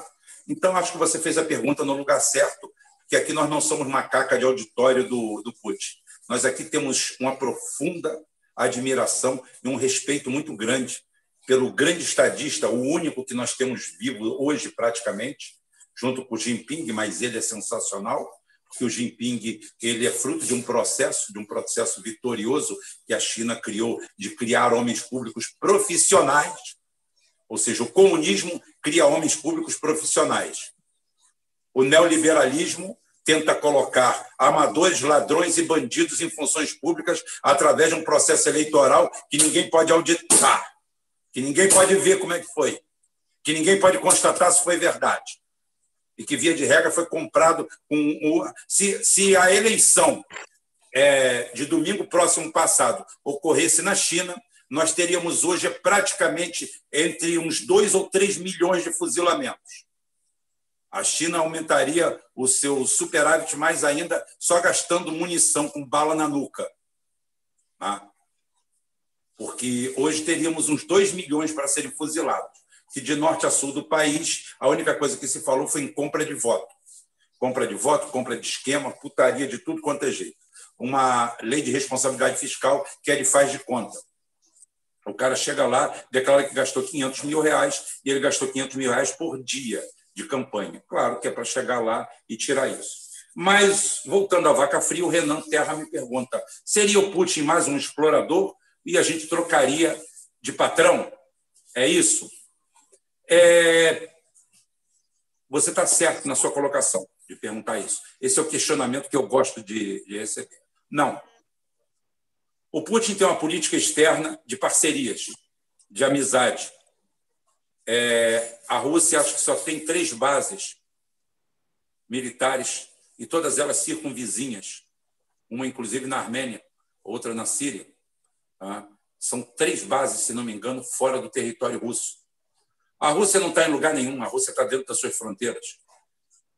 A Rússia, toda vez que saiu fora das suas fronteiras, foi para ajudar.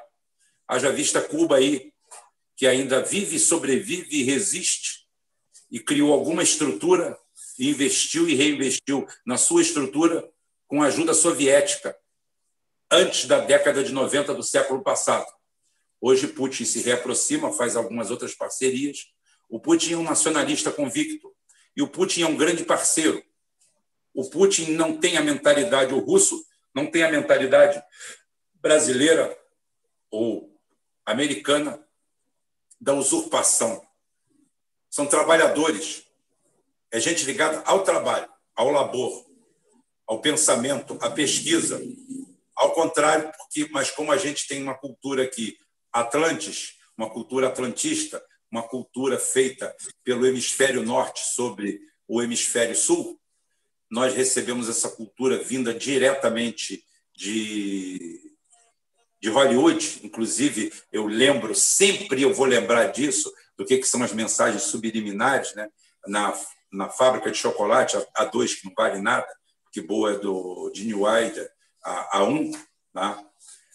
mas na 2 é, chega um momento que eles criam aquela comoção toda e o quinto bilhete sai para um garoto na, em Moscou, na Rússia, um garoto russo ganha o quinto bilhete. E o garoto acha um dinheiro na rua e vai lá e compra um outro chocolate. O dele está premiado, e no mesmo momento a televisão está anunciando que o quarto, o quinto bilhete do Willy Wonka que tinha na Rússia era falso.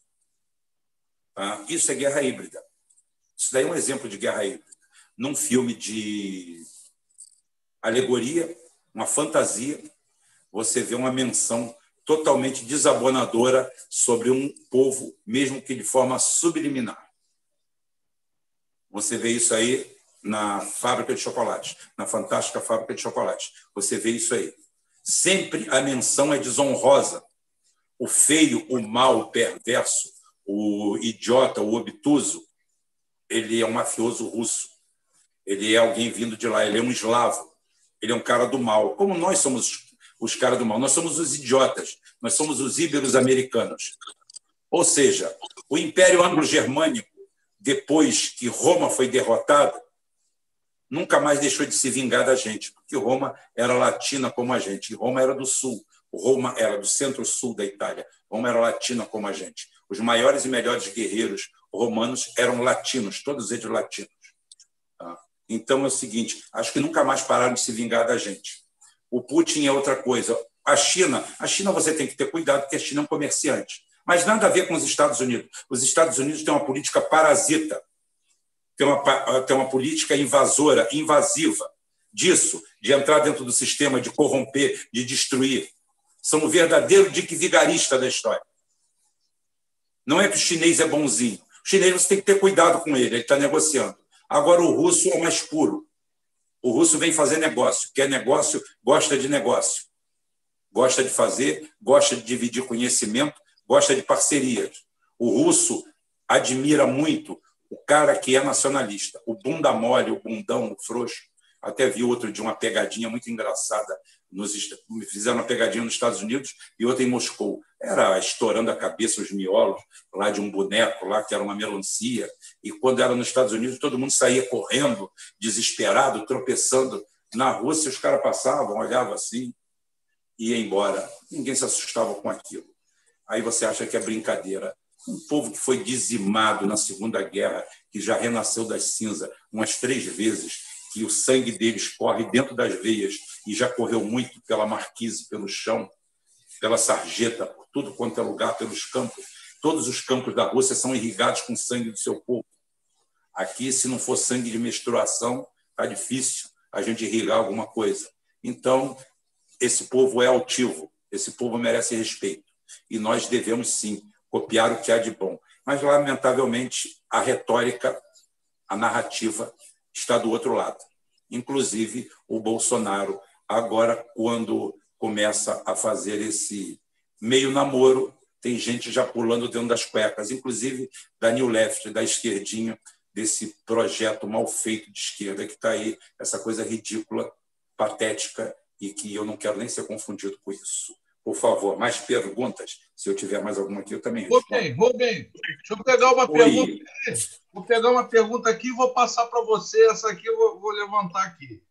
É, o Fábio Santos, ele, ele pergunta o seguinte, muito interessante, pertinente. No varejo, as, as concorrências públicas têm mais um problema. O vencedor pelo menor preço, sem o crivo de uma equalização técnica preliminar para descartar aventureiros que abandonam os contratos. É aquele caso que o cara bota uma. abre uma licitação para construir uma ponte, e aí as empresas apresentam as propostas, e aí ele vai na menor. Quando você vê a menor, tu fala, pô, isso aqui, esse valor aqui não compra nem o, o, o cimento, bicho. Como é que esse cara vai fazer essa, essa essa obra aqui. Aí eu passo agora para o Rubem, que o Rubem supervisionou o contrato aí. Passava, Rubem? Olha, na Petrobras, na mão da gente, enquanto a gente, enquanto a Petrobras era um lugar decente, não passava, porque a gente fazia o espelho do contrato. Então, o que, que acontece? Quando eu, por exemplo, se eu quisesse fazer uma reforma num guindaste, eu fazia a listagem de serviço e fazia a projeção de preço desses serviços. E a gente tinha um ponto de corte, um ponto de corte que era ligado ao conhecimento técnico. Por isso que, por exemplo, na Petrobras, bem, falando do meu tempo, é o seguinte: a primeira coisa é a habilitação para o contrato como era feita a habilitação. A sua empresa tem que ter saúde financeira para aquele contrato. Então, não adianta uma empresa que tem um capital registrado de 500 mil participar de uma licitação de 50 milhões. Na época do Fernando Henrique Cardoso existia isso. A Marítima pegava contratos de um bilhão de reais, tendo um escritório na Avenida Rio Branco, com um fax, um computador uma mesa e uma secretária. Mas todo mundo levava propina, tá tudo bem, não tem problema nenhum. Então é o seguinte, a gente tinha um contrato espelho e o que, que acontece? A gente, vamos dizer que a gente espelhava o contrato em 100 mil. A gente para gastar isso aqui para consertar 100 mil dá para apertar o parafuso de dois de um guindaste, dois parafusos de um guindaste, tá? Só para vocês, estou botando 100 mil só com um valor. Tá? Os valores é, na área de petróleo, o negócio é salgado. Então é o seguinte, mas tudo bem, eu tenho um valor 100. Aí chega uma empresa e coloca 80. A outra chega e bota 75. Eu tenho condições de desqualificar essa empresa de 75. Porque ela não tem conhecimento técnico suficiente, nem vai ter saúde financeira suficiente para atender um serviço que eu orcei em 100 mil. É mais fácil, normalmente a gente sempre sabe, sabe, porque a gente fazia o levantamento de preço de uma forma honesta, correta. Tá? Ah, não tinha bandido na Petrobras? Claro que tinha. E para isso nós tínhamos auditoria interna, sindicância interna, que mandava de vez em quando funcionário embora. A gente não precisava ir para o MP, não precisava para a Polícia Federal, até porque o Fernando Henrique proibiu terminantemente a Polícia Federal, o MP e todo mundo de entrar dentro da Petrobras. E a Dilma pegou e levou todo mundo lá para dentro tá? para fazer a sabotagem, para acabar com as empresas construtoras brasileiras, para destruir a, a, a engenharia nacional. A Dilma fez isso, fez um belo trabalho. A Dilma merece um Oscar pelo que ela fez. Foi fantástico. Como eu falei, são empresas. Ah, como é que você ia sabotar a Odebrecht na Bolsa se ela não tinha ações na Bolsa? Como é que você vai destruir uma empresa que a cada três licitações internacionais, fora do Brasil, ganhava duas? Como? Então você tinha que arrumar alguma coisa. Arrumaram a Lava Jato com a Dilma, com a desgraça Foster, que, pod que não poderia jamais assumir a presidência da Petrobras, porque o seu marido é lobista da Shell. Tá? O Foster dela é um lobismo da Shell. O cara tem uma empresa e trabalha para a Shell, só para vocês verem a desgraça, a tragédia. Fora que ela é a padrinhada do aquele José Carlos Aleluia, né, um deputado do DEM lá. A história é longa, a história é longa. Tá? A Dilma tem coisas maravilhosas, tem um currículo maravilhoso, fantástico. É praticamente o mesmo que o Boulos vai fazer daqui para frente. Fiquem tranquilos, não tem problema nenhum. Então é o seguinte: você tem como desqualificar o aventureiro que já aconteceu gente de entrar em pequenas licitações, ganhar o contrato, por exemplo, um contrato de um milhão, o cara oferecer 500 mil, ganhar o contrato, pegar aquela carta, ir no mercado e dar um derrame no mercado. Golpe de fajuto mesmo. Comprar quatro carros, comprar isso, comprar aquilo, fazer empréstimo, levantar empréstimo com a garantia daquele contrato e, na hora de executar o contrato, meter o pé e nunca mais aparecer. Nós já tivemos esse caso em Macaé. Então, isso aí criou essa barreira. Qualquer contrato 25, 20% acima do espelhado e 20% abaixo são contratos é, passíveis de serem eliminados. Tá? Mais alguma pergunta? Não, o Chico, Chico, só quero falar uma coisa do Putin. Só uma coisa do Putin. O Putin ele aparelhou no momento certo, no momento que o Trump cai, é, pelo menos o que parece, não parece não vai voltar, e que o Brasil está numa situação que está perdido, né? Porque o Paulo Guedes está destruindo tudo e o Bolsonaro não sabe o que fazer. Então, ele tinha como norte o, o Trump e o Putin vai lá e aparece assim: ah, não, sou amigo do, do, Trump, você é um cara muito legal, não sei o quê. Ele faz todo o emparelhamento da forma certa, no horário certo, no momento certo. Isso daí eu tenho que falar, porque é o que eu percebi. E vamos ver o que, no que vai dar. Agora pode voltar para as perguntas, só isso mesmo.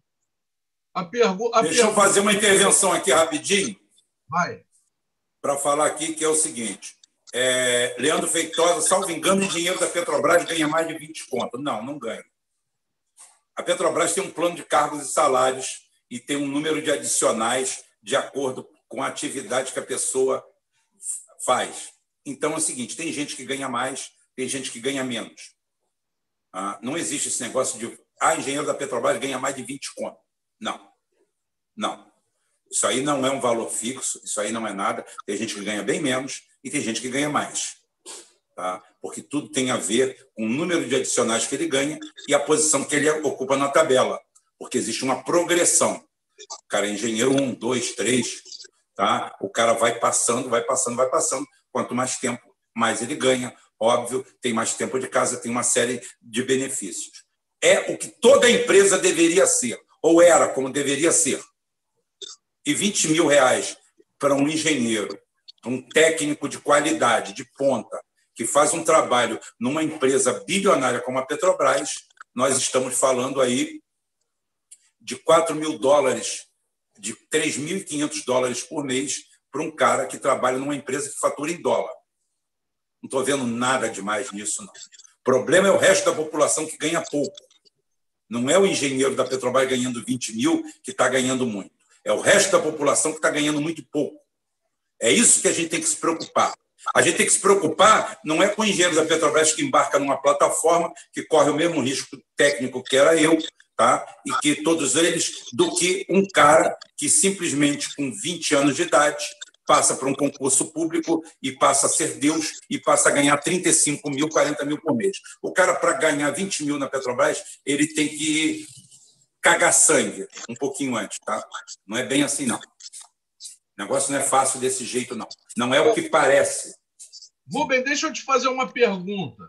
Isso aí é muito comentado, cara. Porque você tinha tudo essa isso aí, essa forma é perfeita, você explicou muito bem mas parece que tinha uma turma aí que ganhava de apaniguado aí, que ganhava 80 pau, nunca, nunca pisou numa plataforma. Não, tinha... não, não, para aí, calma, calma, calma, calma. A parasitolândia, a parasitolândia, existe uma. Existe uma. A Petrobras tinha um, um sistema chamado RG, que é chamado Remuneração Global. Essa remuneração global era para a diretoria, para paniguados que ganhavam os saláriozinhos é, altos, bem altos. Só que o Lula, quando entrou e botou a Dilma lá, botou para os píncaros. Aquela turma que roubou a Petrobras ganhava 150 mil, 160 mil por mês. Quem traba... Naquela época, quem fazia a Petrobras acontecer, ninguém chegava a 20 mil, não. Para chegar a 20 mil naquela época não era para qualquer um, não. E os apaniguados ganhavam 160 mil por mês. E foram eles que roubaram a empresa. Não foi o técnico que ganhava 10, 12 mil, 15 mil, não. Não foi o engenheiro que ganhava 10, 15 mil, 20 mil que roubou a empresa, não.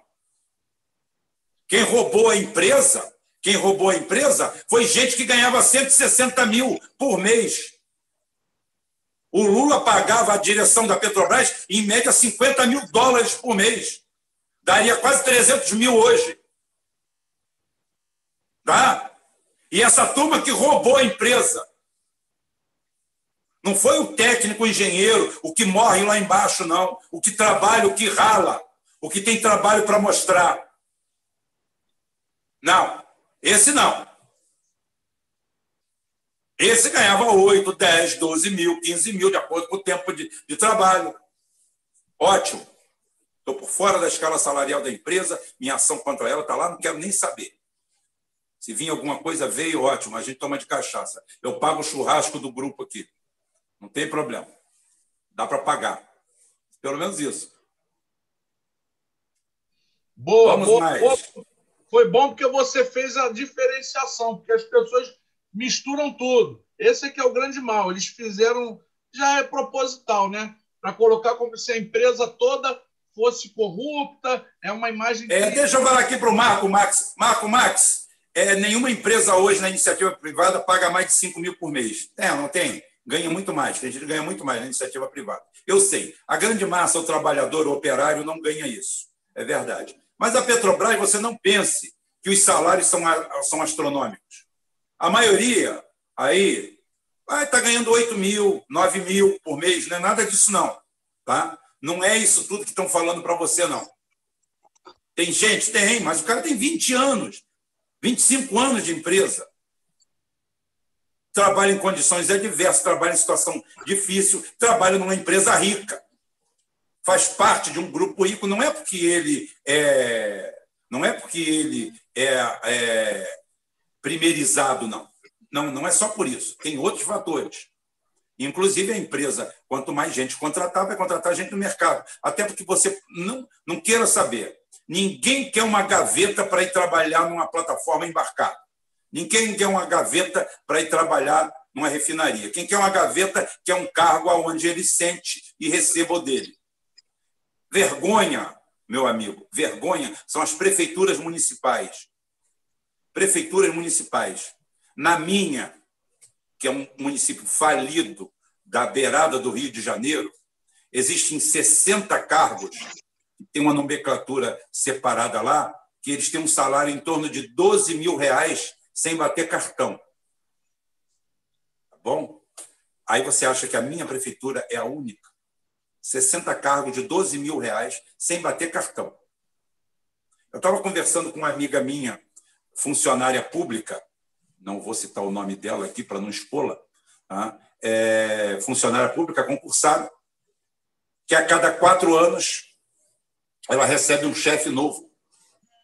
Ou então um monte de colega de trabalho na área de saúde, onde ela trabalha, recebe um monte de colegas novos,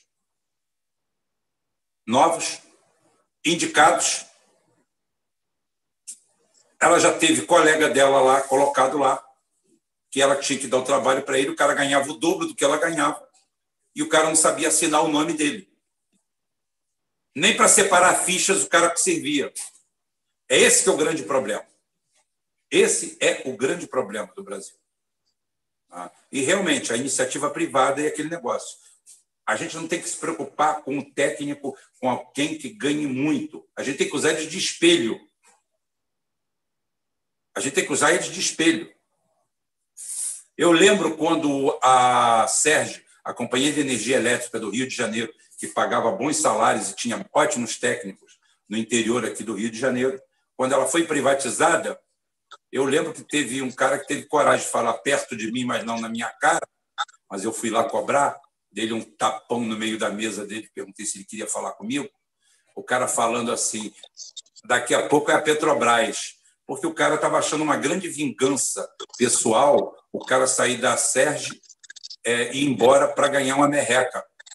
Então, o brasileiro tem essa sensação de desforra. Não estou falando que é o seu caso. Não é o seu caso, não estou falando isso. Não. Mas eu estou falando que o brasileiro tem uma grande sensação de desforra quanto a quem ganha mais, quanto a quem, às vezes, consegue uma situação por mérito próprio, por trabalho, por disciplina, por risco. Eu, no tempo que eu tive embarcado, eu perdi vários amigos mortos em trabalho, acidente de trabalho, lugar arriscado, lugar perigoso. A maioria das pessoas é, não gozam desse negro privilégio, né? Então eu tive ele.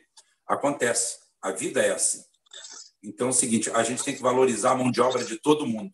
Eu não vou melhorar a situação de quem ganha menos de 5 mil, achando que quem ganha 15 ou 10 na Petrobras está ganhando muito. A gente tem que achar que o cara que está ganhando menos de 5 está ganhando pouco. E achar que o cara que está ganhando 25, 30 mil por mês para não fazer nada está ganhando muito. Bora! Deixa eu mandar uma pergunta aqui para o Rafa. Rafa está muito calado. Vou mandar uma pergunta boa para você aí, Rafa, para você entrar de sola. É, a Ana Paula Coelho, ela fala o seguinte: vocês viram o Crivella em reunião criticando o Dória? É, ele não só critica, não, ele chama o Dória de viado. Não sei se vocês viram o vídeo ele, é, dentre outras qualidades, né? Uma, um, um dos adjetivos é esse. Aí ele, ela pergunta qual o sentido disso? Será que está seguindo uma recomendação dos bolsonaristas?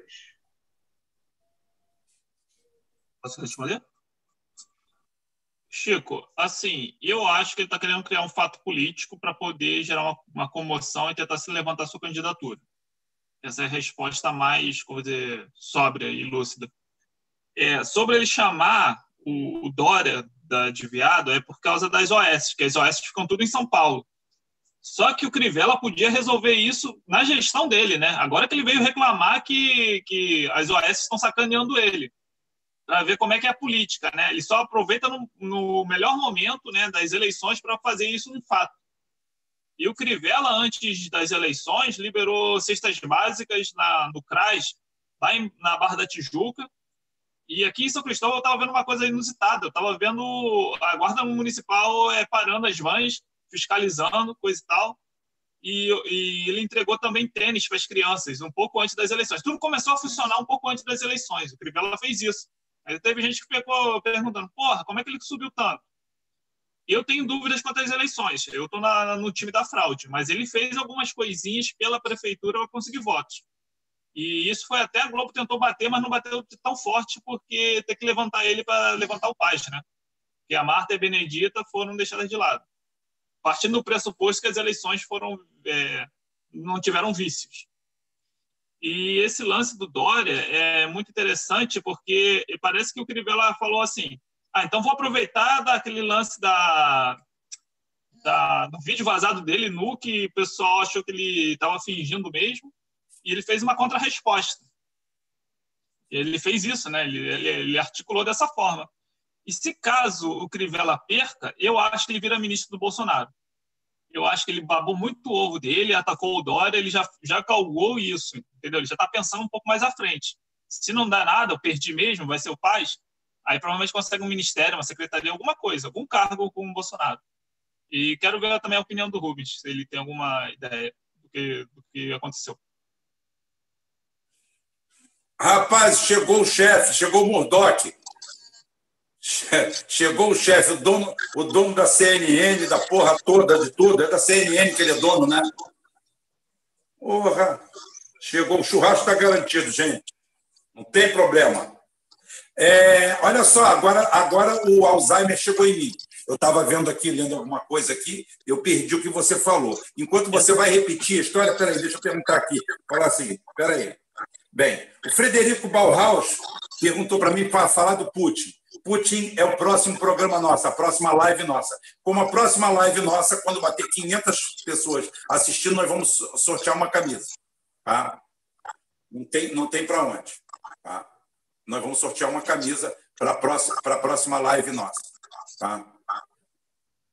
próxima live nossa, a gente bateu 500, a gente vai botar. E a gente vai botar o Putin na baia. Tá? O Marcos Monteiro pergunta, Rubem, você deve um posicionamento sobre as ONGs. Pô, cara, você deve estar querendo que as ONGs contratem pistoleiro para me matar. Só deve ser isso. Porque, cara, bater mais do que eu bato nas ONGs aqui, nas OS, acho que ninguém bate. Eu acho que você vai andar a rede todinha, você vai andar a rede todinha, inteiro, e você não vai achar alguém que bata tanto em OS. Ninguém bate em OS, só eu. Só eu que bato. Em ONG, em tudo. Eu bato em ONG de manhã à noite. Eu já tive até que falar aqui, ó, gente, dá uma exceção para aquela ONG que o cara abriu ali para proteger os gatinhos ali na esquina. Tudo bem, é isso aí que é o princípio da ONG. O resto eu bato o tempo todo. Se eu fizer mais, eles vão me fuzilar, cara. O nosso amigo Emílio Garrasta Azul Médici, grande presidente, pergunta para mim se o, Dick, se o Bernie Sanders é o Dick Cheney da esquerda. Parecido, parecido.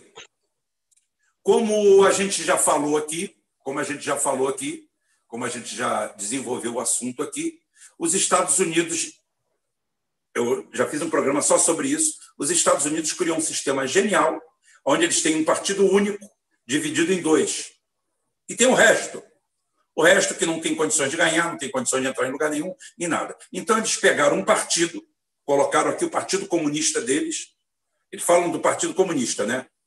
Do Partido Único. Eles criaram um partido único, aonde lá dentro. Porque quando você tem um partido único, gente, eu quero dizer para vocês, não quer dizer que tenha só uma corrente, vai ter várias. Partido único não quer dizer unicidade de pensamento, não. Inclusive, eu quero dizer para vocês uma coisa que eu acompanhei, eu não cheguei a votar, mas por pouco. Deixa eu ver se eu votei. Não, não votei. Não, votei. Votei, não votei. Me pergunta aí se eu votei ou não. Eu acho que eu votei. Votei, votei, votei, votei. Ou não? Porra. Estou em dúvida agora. Estou numa dúvida tremenda, tremenda, tremenda. Mas eu não sei se eu votei. É, o que, que eu votei ou não votei? Na época em que eu não votei no bipartidarismo. Quando eu votei a primeira vez, já havia é, PDT, PTB, PDS, PMDB,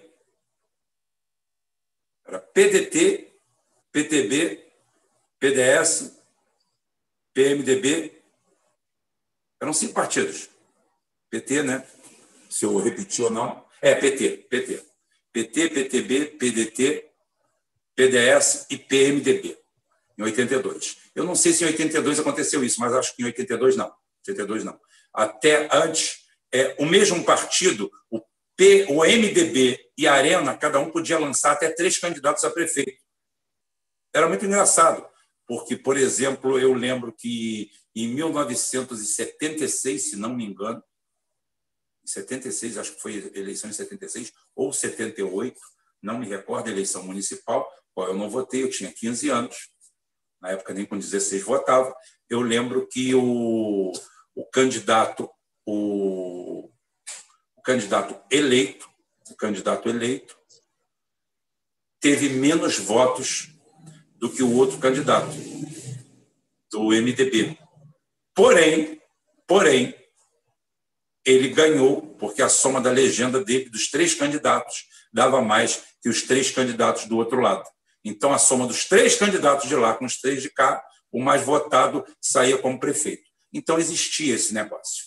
Então, o americano cria um, um unipartidarismo dividido em dois segmentos, que é tudo a mesma coisa. Tudo, tudo, tudo, tudo, tudo. Muda muita pouca coisa. Agora nós estamos tendo uma revolução. É, por quê? Porque o Trump é um outsider. E falando em outsider, o, o canal aqui está pronto para arriscar no outsider. Está pronto para arriscar no outsider. Um candidato que tem história política no Brasil, não tem uma história muito edificante, mas também cheia de contradições e que hoje mostra um equilíbrio muito grande. Eu fiz um elogio lá na página separada lá, no grupinho separado, e o pessoal do meu grupo lá separado sabe qual é. Eu hoje eu estou dizendo que esse pode ser o grande candidato outsider, com toda a experiência que tem, com tudo que ele tem agarrado na garganta, com toda a vontade que ele tem de fazer a diferença, pode ser o nosso grande candidato outsider para daqui a dois anos. Quem sabe? Você acha, Chico? Fala o nome dele ou você matou? Rafael, matou? Uh, eu acho interessante. Vamos ter que ficar analisando ele para ver quais serão os seus movimentos. Como é que ele vai articular. É, mas os movimentos, os, os movimentos dele até agora têm sido assim, bem, bem, bem centralizados. Aquele cara que não está batendo na esquerda, não está batendo na direita, é quase um convite à racionalidade. Tá? Pode ter atos falhos, como todo mundo tem, mas estou achando interessante. É... Se alguém acertar quem é, aí eu dou a camisa. Se alguém acertar de quem eu estou falando, ganha a camisa. Quem acertar, ó, Vou marcar cinco minutos, são 23h58 no meu relógio. Uma dica: é, mandaram um post, mandaram um post dele no supergrupo ontem. Pelo que eu me lembro, Isso. foi ontem que colocaram. Ó, não quer o canalha do supergrupo aqui para ganhar camisa, não, hein? Seus sujos. Tá? Não vale moderador, não vale. Não vale moderador. Não vale moderador do jornal Puro Sangue, não vale puxar saco.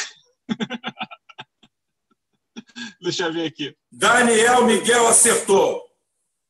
Não, não, Daniel Miguel, Daniel Miguel não. Daniel Miguel é o, é o Daniel dos Santos. Não, não. Não. Oh, su jogaram sujo.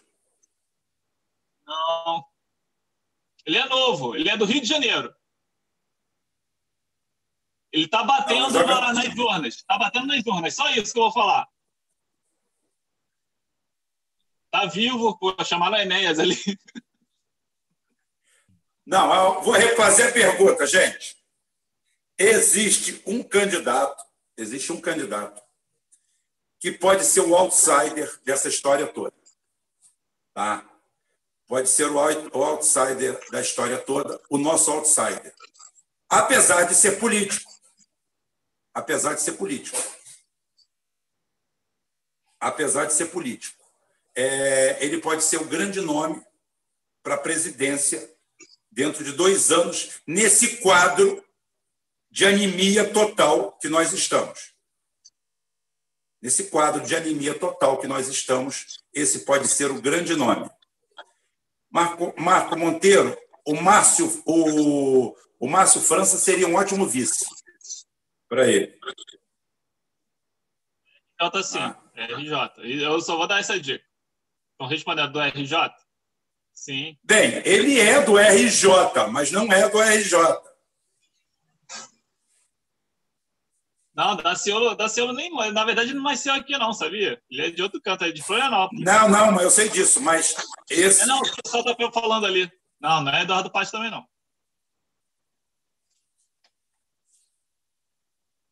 É o. Eu só mamãe caguei. Porra, até o.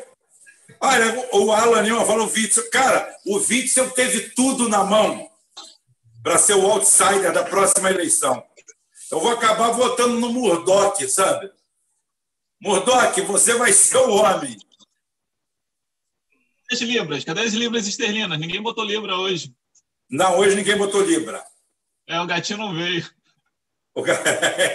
mas, mas o, o.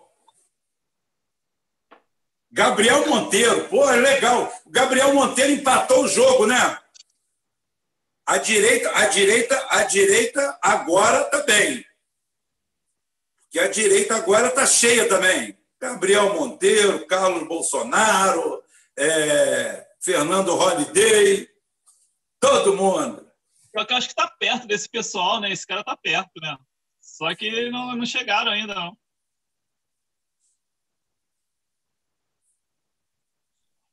Rapaz, Falta só dois minutos aqui, ninguém quer ganhar dinheiro, ninguém quer ganhar camisa.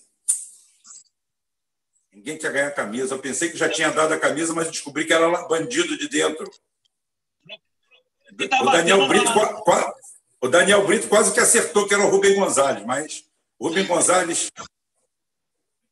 Uma dica aí, procura procura quem está batendo nessa, nessa farsa que está acontecendo, que a gente está batendo. É o único que está batendo com a gente.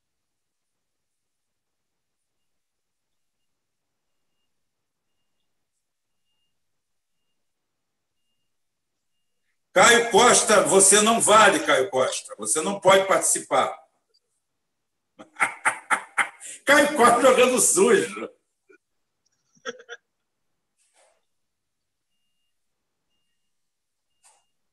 Novo, gente. Vocês vão ficar falando a gente da velha política? Não, ele é, ele é quase nova política. Está sendo xingado aí pela grande mídia. Ah, Eduardo Moreira apareceu, ó. Porra, Eduardo Marinho seria uma boa, hein, Rubem? O Eduardo Marinho podia se eleger, né? É, mas o. Apareceu. Apareceu. Lê ali, Rubem.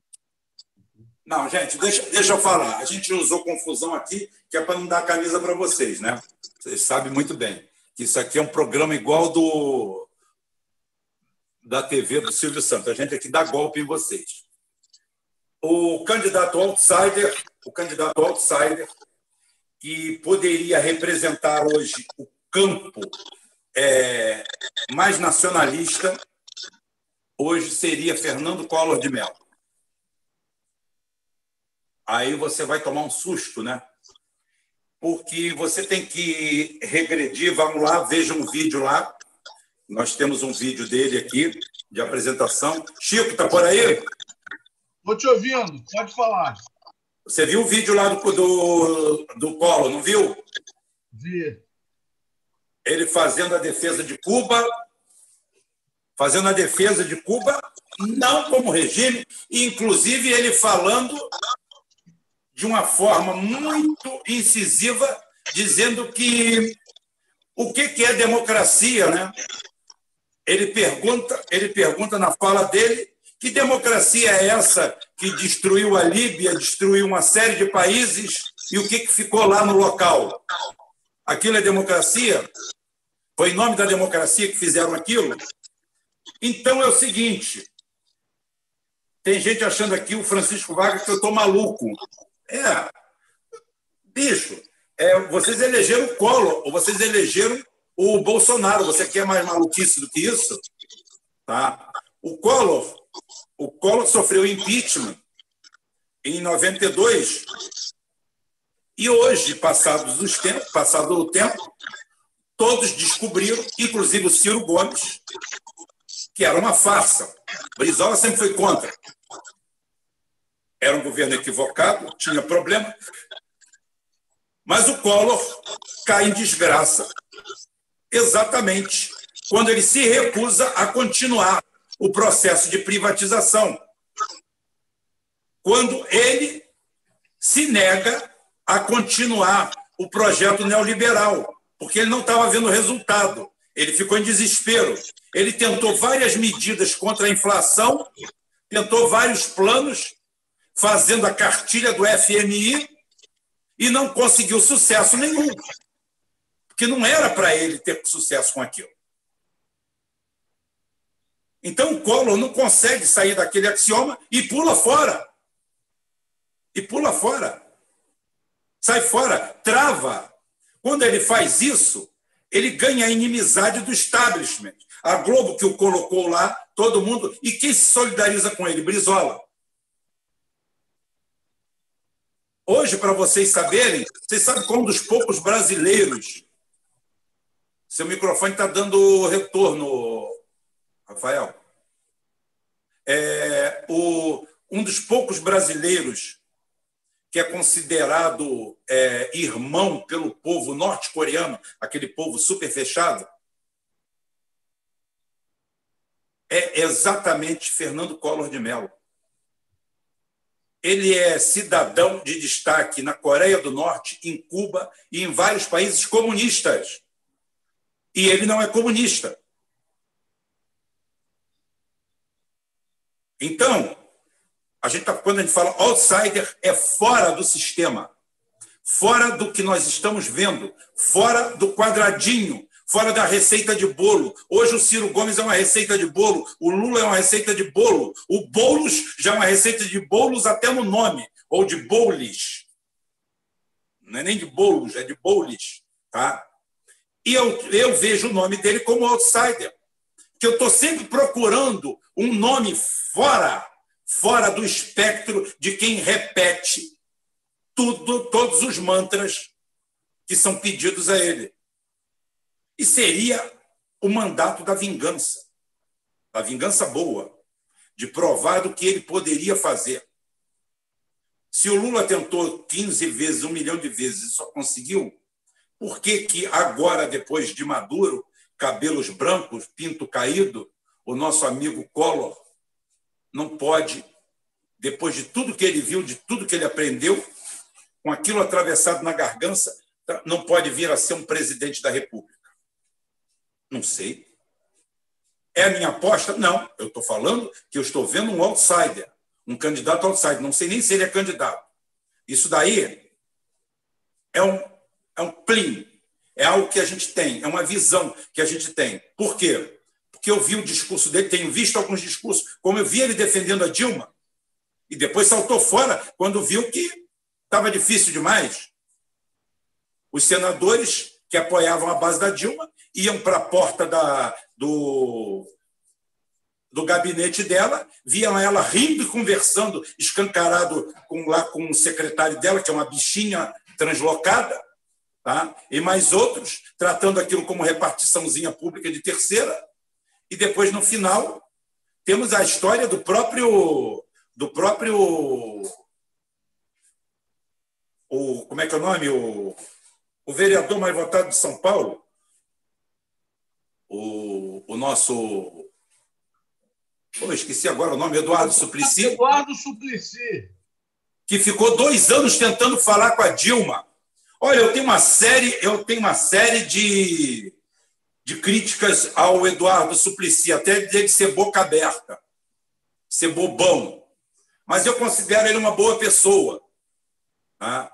Eu considero ele um cara legal, um cara bacana, um cara do bem, mesmo sendo meio, meio, meio boca aberta. Afinal, né, ser pai do Supla não é para qualquer um, né? Então é o seguinte, o... mas o, o cara, alguém num cargo público como a Dilma, ficar dois anos, marcar três vezes, o cara foi para lá, ficou o dia inteiro lá, tomando chá de cadeira, para não ser atendido pela reles da Dilma. Quem é Dilma na frente de Eduardo Suplicy? Para mim não é ninguém. Para mim não é ninguém. A história do Eduardo Suplicy, mesmo eu tendo várias críticas a ele, um identitarismo do bem que ele tem, porque para mim ele é boca aberta, tá? é um garoto criado a Todd, é, soltou, soltou pipa no, ventilador, jogou bola no carpete, mas é bem intencionado. Tá? É um cara legal. Então é o seguinte: quem faz isso com ele, faz com qualquer senador, que é o quê? A Dilma tinha um trabalho muito bem feito, tá? bem feito de destruição, e o resultado está aí. Então é por isso que eu aposto nele como outsider. Tá? Eu aposto nele como outsider nessa, nessa eleição. Vai ser, não sei nem se ele vai ser candidato. Eu nem sei se ele vai ser candidato. É uma aposta minha. Eu não fico lendo livros, livro remoendo as coisas para chegar a minhas conclusões, não. Eu faço as coisas assim. É de instinto. Isso é uma posição de instinto que eu tenho. E fala mais alguma coisa aí. Rubem, eu, eu acabei enganando o pessoal falando que era o Daniel Silveira, por causa do negócio da, do ataque ao. Os ataques que Você fez muito bem, é você fez muito bem. A gente tem que fazer de tudo para. É, aqui é igual programa do SBT, a gente tem que fazer de tudo para não dar o prêmio, rapaz. Tem que jogar para o lado oposto. O cara, o cara tem que aprender. O, isso daí me lembra a piada do, do Jacó, do Jacó com o filho. Tá? Jacó pegou o Jacozinho com quatro anos, cinco anos de idade, pegou o Jacozinho, botou em cima do muro, estendeu o braço e falou assim: pulha, Jacozinho, o braço de Jacó, pulha. Aí o Jacozinho ficou assim, ele pulha, Jacozinho, pulha, pulha, papai segura, pula, papai segura. E o Jacozinho assim, pode pular que papai segura. E o Jacozinho pulou. Quando o Jacozinho pulou, Jacó abre as mãos, ele cai no chão. E isso é para você aprender a não confiar nem no papai. Então é assim. É isso aí. Eu, talvez esse Daniel Silveira aí pode querer ser como um senador ou algo do gênero. Não sei qual é a região. Olha, olha o, que acontece, o que acontece é o seguinte: a gente tem que falar a verdade. É, é muito engraçado a forma como como, como é, as pessoas tentaram desqualificá-lo antes de analisar o que ele estava pedindo. É isso que é assustador. Seu Murdoch perguntou aí sobre o confisco. Sobre o confisco. Murdoch, meu amigo, confisco que vai haver de verdade, o primeiro confisco que vai haver vai ser na Bovespa. Quando o cara acordar no dia seguinte descobrir que não tem nada lá, que o dinheiro foi todo. Que o dinheiro foi todo. É isso que é o grande confisco. O primeiro grande confisco é esse. O outro, o Paulo Guedes já está desesperado aí, vendendo tudo desesperado e dizendo que vamos ter, podemos ter uma hiperinflação. Hiperinflação da onde? Se nós não temos demanda, não temos nada? É o buraco nas contas que eles criaram. É a rolagem diária que eles fazem da dívida. Que isso sim, o Ciro, o Ciro acerta uma e erra dez. O problema dele é esse. Que é a rolagem da dívida, que é feita diariamente no Brasil. É uma coisa de doido, é uma fábrica de maluco. Aonde cada vez mais pessoas trabalham para sustentar a gente que não tem, que não tem mais onde botar dinheiro.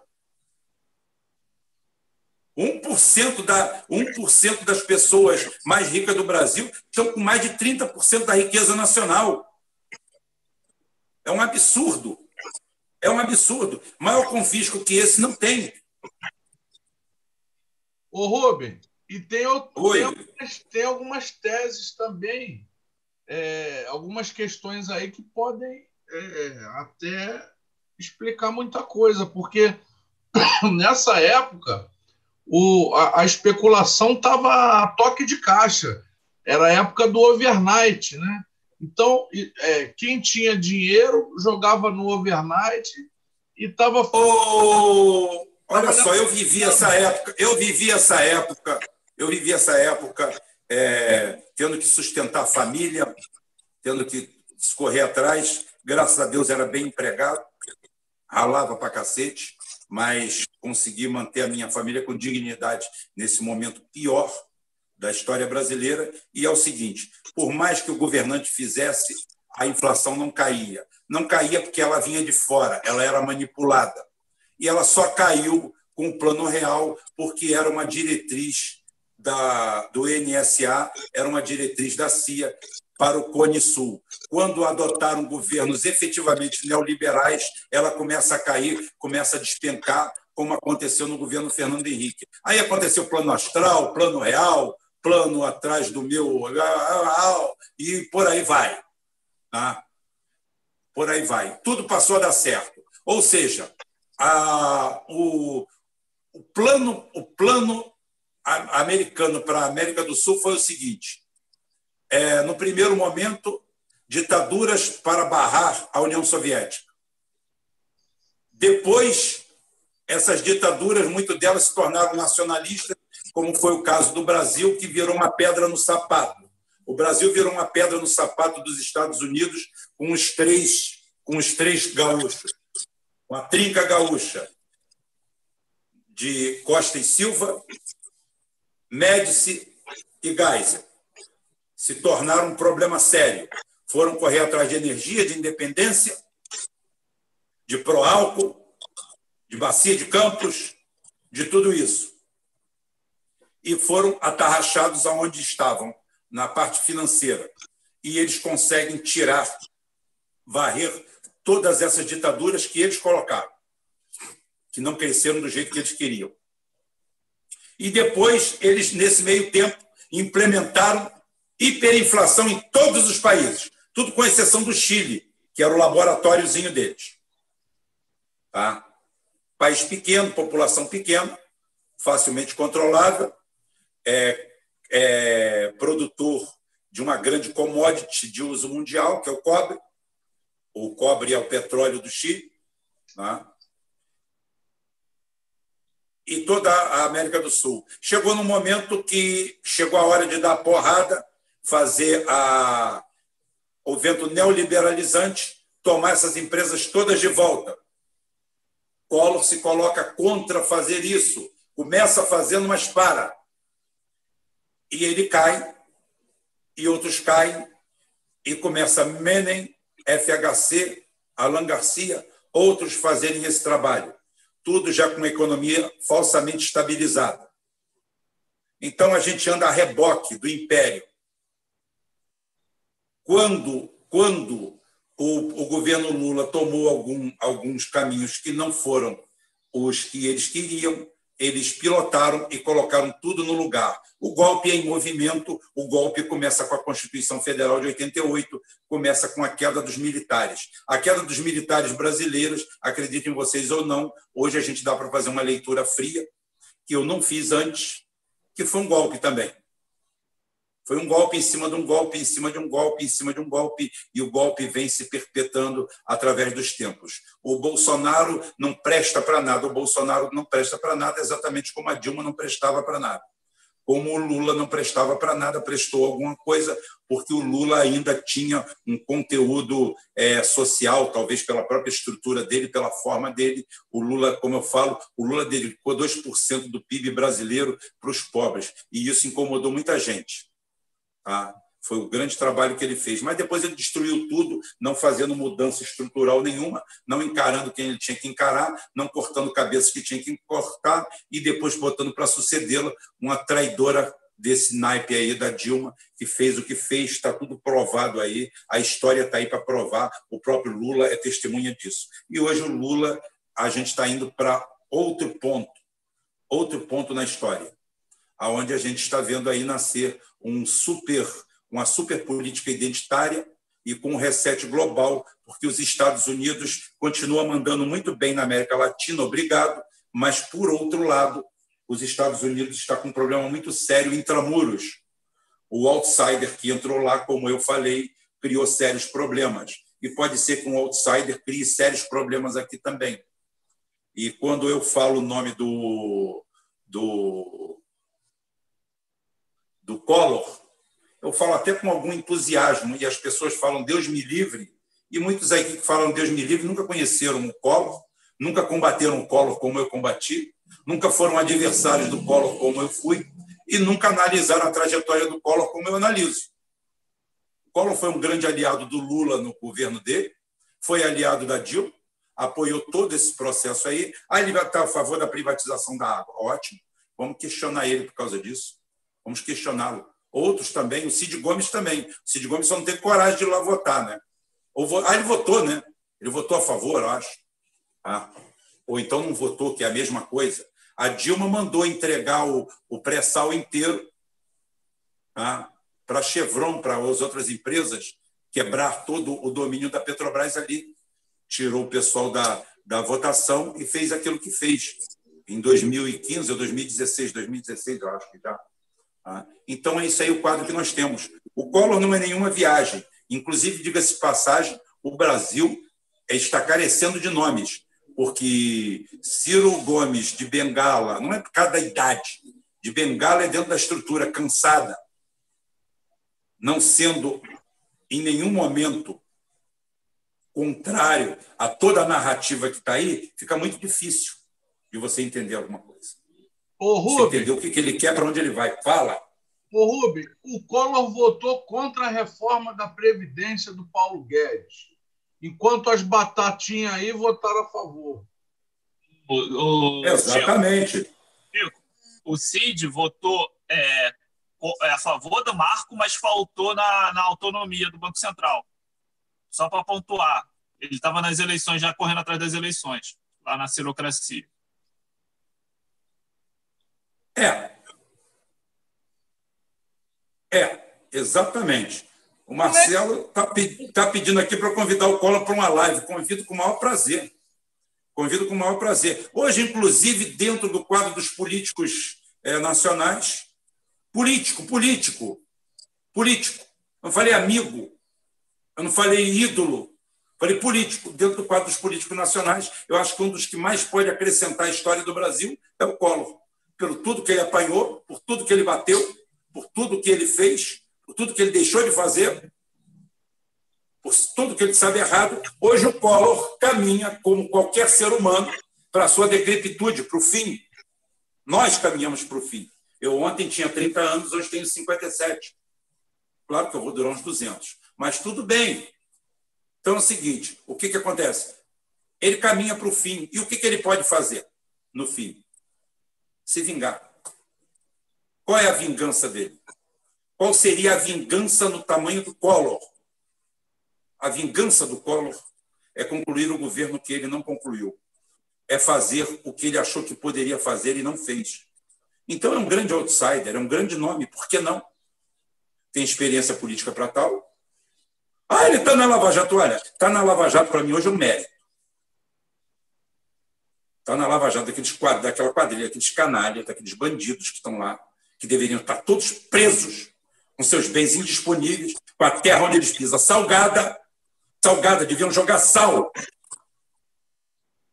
Fazer a mesma coisa que Roma fez lá em Cartago, que é a, que é a atual Tunísia, quando nas guerras púnicas eles ganharam a guerra, a segunda guerra, a segunda guerra púnica, quando eles ganham a Segunda Guerra.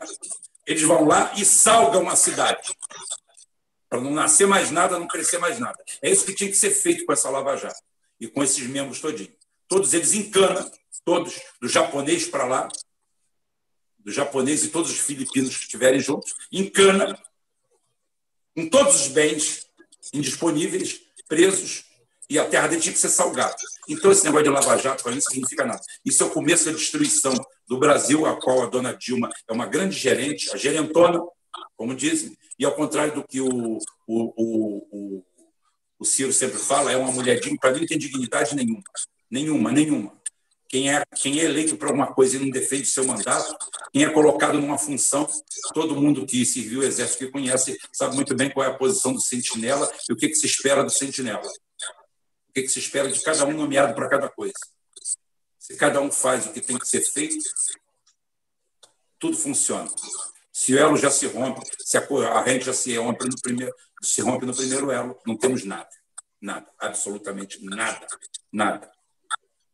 Então, é isso que eu tenho para falar. E vamos aqui à rodada final, porque já estamos praticamente com duas horas, né? Mais até. Mais até. Vai fechar?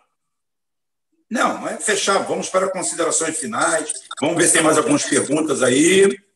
Ah, só tem um do Burdock aqui dizendo o que, que ah, sobre a Glaze, o último estorvo da União das Esquerdas. A gente, eu não acredito na União das Esquerdas. Eu acho que tem que ser cada um por um lado, junta-se os moderados contra os identitários New Left. Eu não vou ficar botando essa pilha, não. Para mim, teve um, teve um estado, uma, não, uma cidade que juntou todos os partidos e tomaram de lavada. Só não me lembro qual. Não sei se é Florianópolis, não sei. Fala aí, Rubem. Bem, olha só, é, o estorvo da União, deixa eu me falar aqui, deixa eu dar uma olhadinha aqui, porque tem duas perguntas aqui juntas. Não é porque o seu Murdoch é o dono da porra toda e, e banca geral que a gente vai deixar de responder as outras pessoas, absolutamente. Tá? O que fazer quando o último estorvo da União entre as esquerdas? Gleisi Hoffmann. A Gleisi Hoffmann é uma palhaça, é uma idiota, está lá berrando no vazio e ela provavelmente deve ficar ao lado de Lula, que é o lado do PT que vai ser extirpado, que vai ser jogado para o canto. Provavelmente. Provavelmente. Ela não consegue ter uma visão global de nada. De absolutamente nada. Ela não consegue ter uma visão. Eu não sei o que ela está fazendo ali na presidência daquele partido, mas é problema deles. Se eu fosse inimigo do PT, eu não sou inimigo do PT, eu sou crítico do PT. Se eu fosse inimigo do PT, eu usaria a máxima de Napoleão. Se seu adversário está errando, deixa ele errar à vontade, que é o melhor que pode ser feito. Seria possível entregar a CSN e privatizar a Embraer sem impedimento? Espera aí, deixa eu ver aqui. O governo Collor foi horrível. O governo Collor não foi horrível, o período do governo Collor foi horrível. O período do governo Collor foi horrível. Foi uma época de uma instabilidade tal dentro do Brasil que simplesmente nada dava certo. Eu lembro. O Brasil continuava a produzir. O Brasil, o Brasil simplesmente mostrava que havia uma manipulação financeira no Brasil tão grande que assustava. Porque o Brasil era um caso único em que a gente tinha crescimento econômico com praticamente hiperinflação, coisa que não dá para entrar na cabeça. Então havia sabotagem muito grande. Havia um processo muito grande. O parque brasileiro era muito grande. E outra coisa, as privatizações que foram feitas na época, naquela época, foram bem, vamos dizer assim, transparentes e 30% das ações foi destinada aos funcionários. Depois disso, tiraram dos funcionários, tiraram o direito dos funcionários comprar as ações, sacanearam todo mundo. Tá? E a CSN foi privatizada no governo Itamar Franco e a Embraer também. Tá? Não foi no governo Collor. Foi no governo Itamar Franco. E Ciro Gomes estava lá.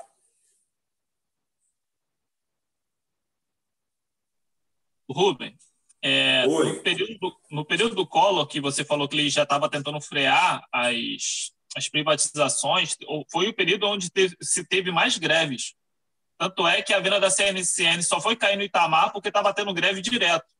E o Collor, pelo jeito, ele não foi resistência a essa, essa a esse processo de greves e manifestações. Aí o caiu na, no colo, colo do Itamar. O Collor era o seguinte, cara. O Collor era muito verde. O Collor não tinha experiência. E o Collor tentou acertar. Achou que era fácil.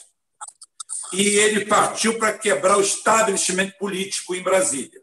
E ele começou a fazer a cartilha neoliberal como botou na Petrobras, começou a demitir, começou a limpar, começou a fazer isso, começou a fazer aquilo outro, começou.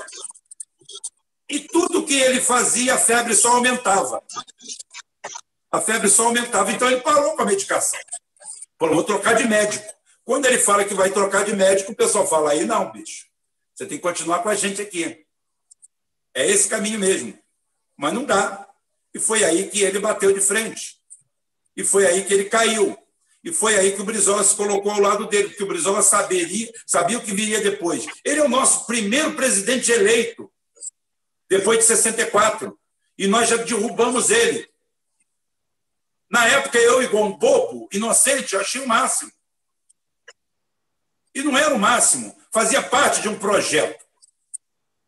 Aquilo era um projeto. E eu não me, não me dei conta disso.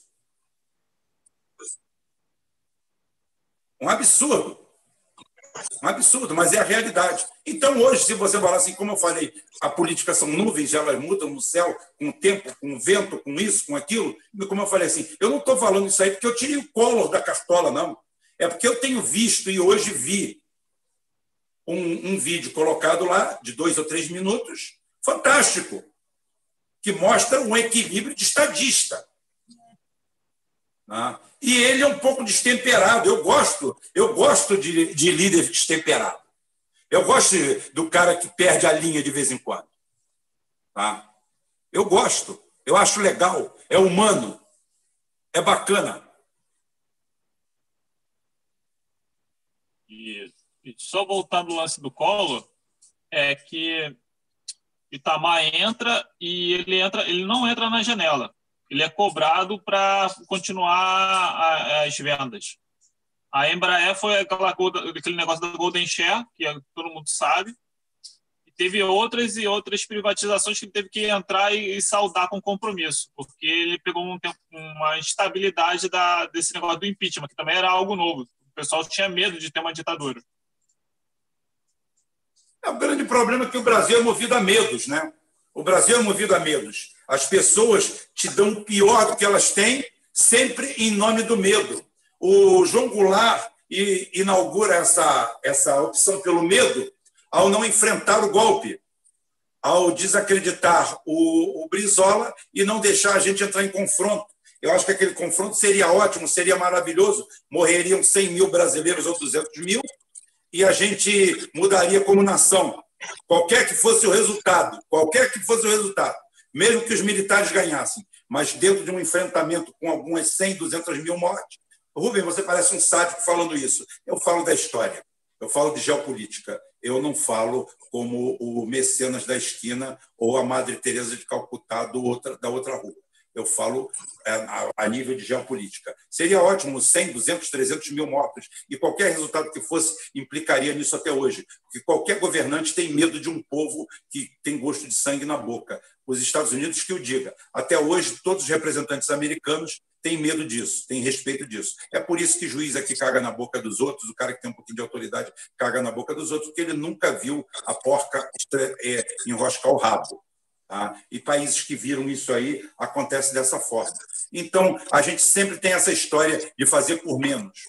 Geisel fez por menos, João Goulart fez por menos, o Collor não tinha saída, porque foi acuado mesmo. A Dilma fez por menos. Todo mundo fez por menos em nome do Brasil, em nome dos brasileiros, e os brasileiros só se ferraram. Pega aí o Chico aí, cinco minutos que eu já volto. Eu vou falar um negócio aqui para o Chico, então, que o Paulo Guedes e o Daniel Dantas, eles foram os mentores da privatização da época do Collor. Vamos ver se o Chico responde, se, se ele estava sabendo disso.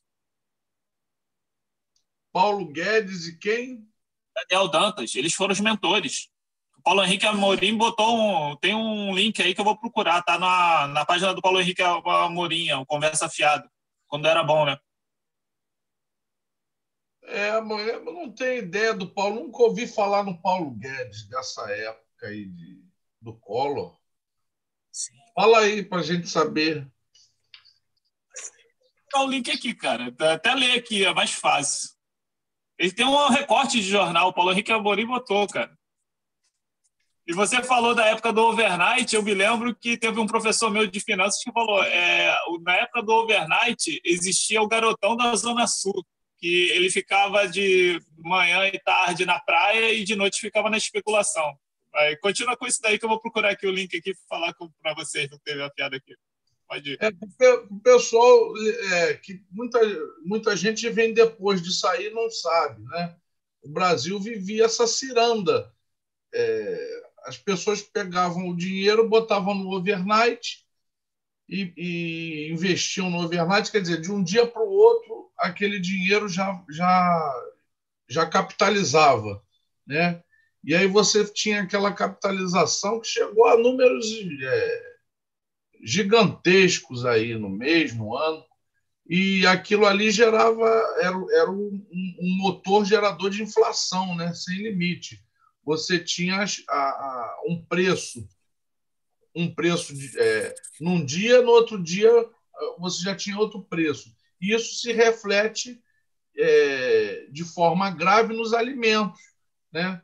E, essa, e essa questão do overnight gera uma, um, uma enorme desigualdade, começa a gerar desigualdade social, porque você tem o pobre, ele recebia o salário e comprava comida, né? ele não tinha como girar, é, botar, sobrar dinheiro para aplicar.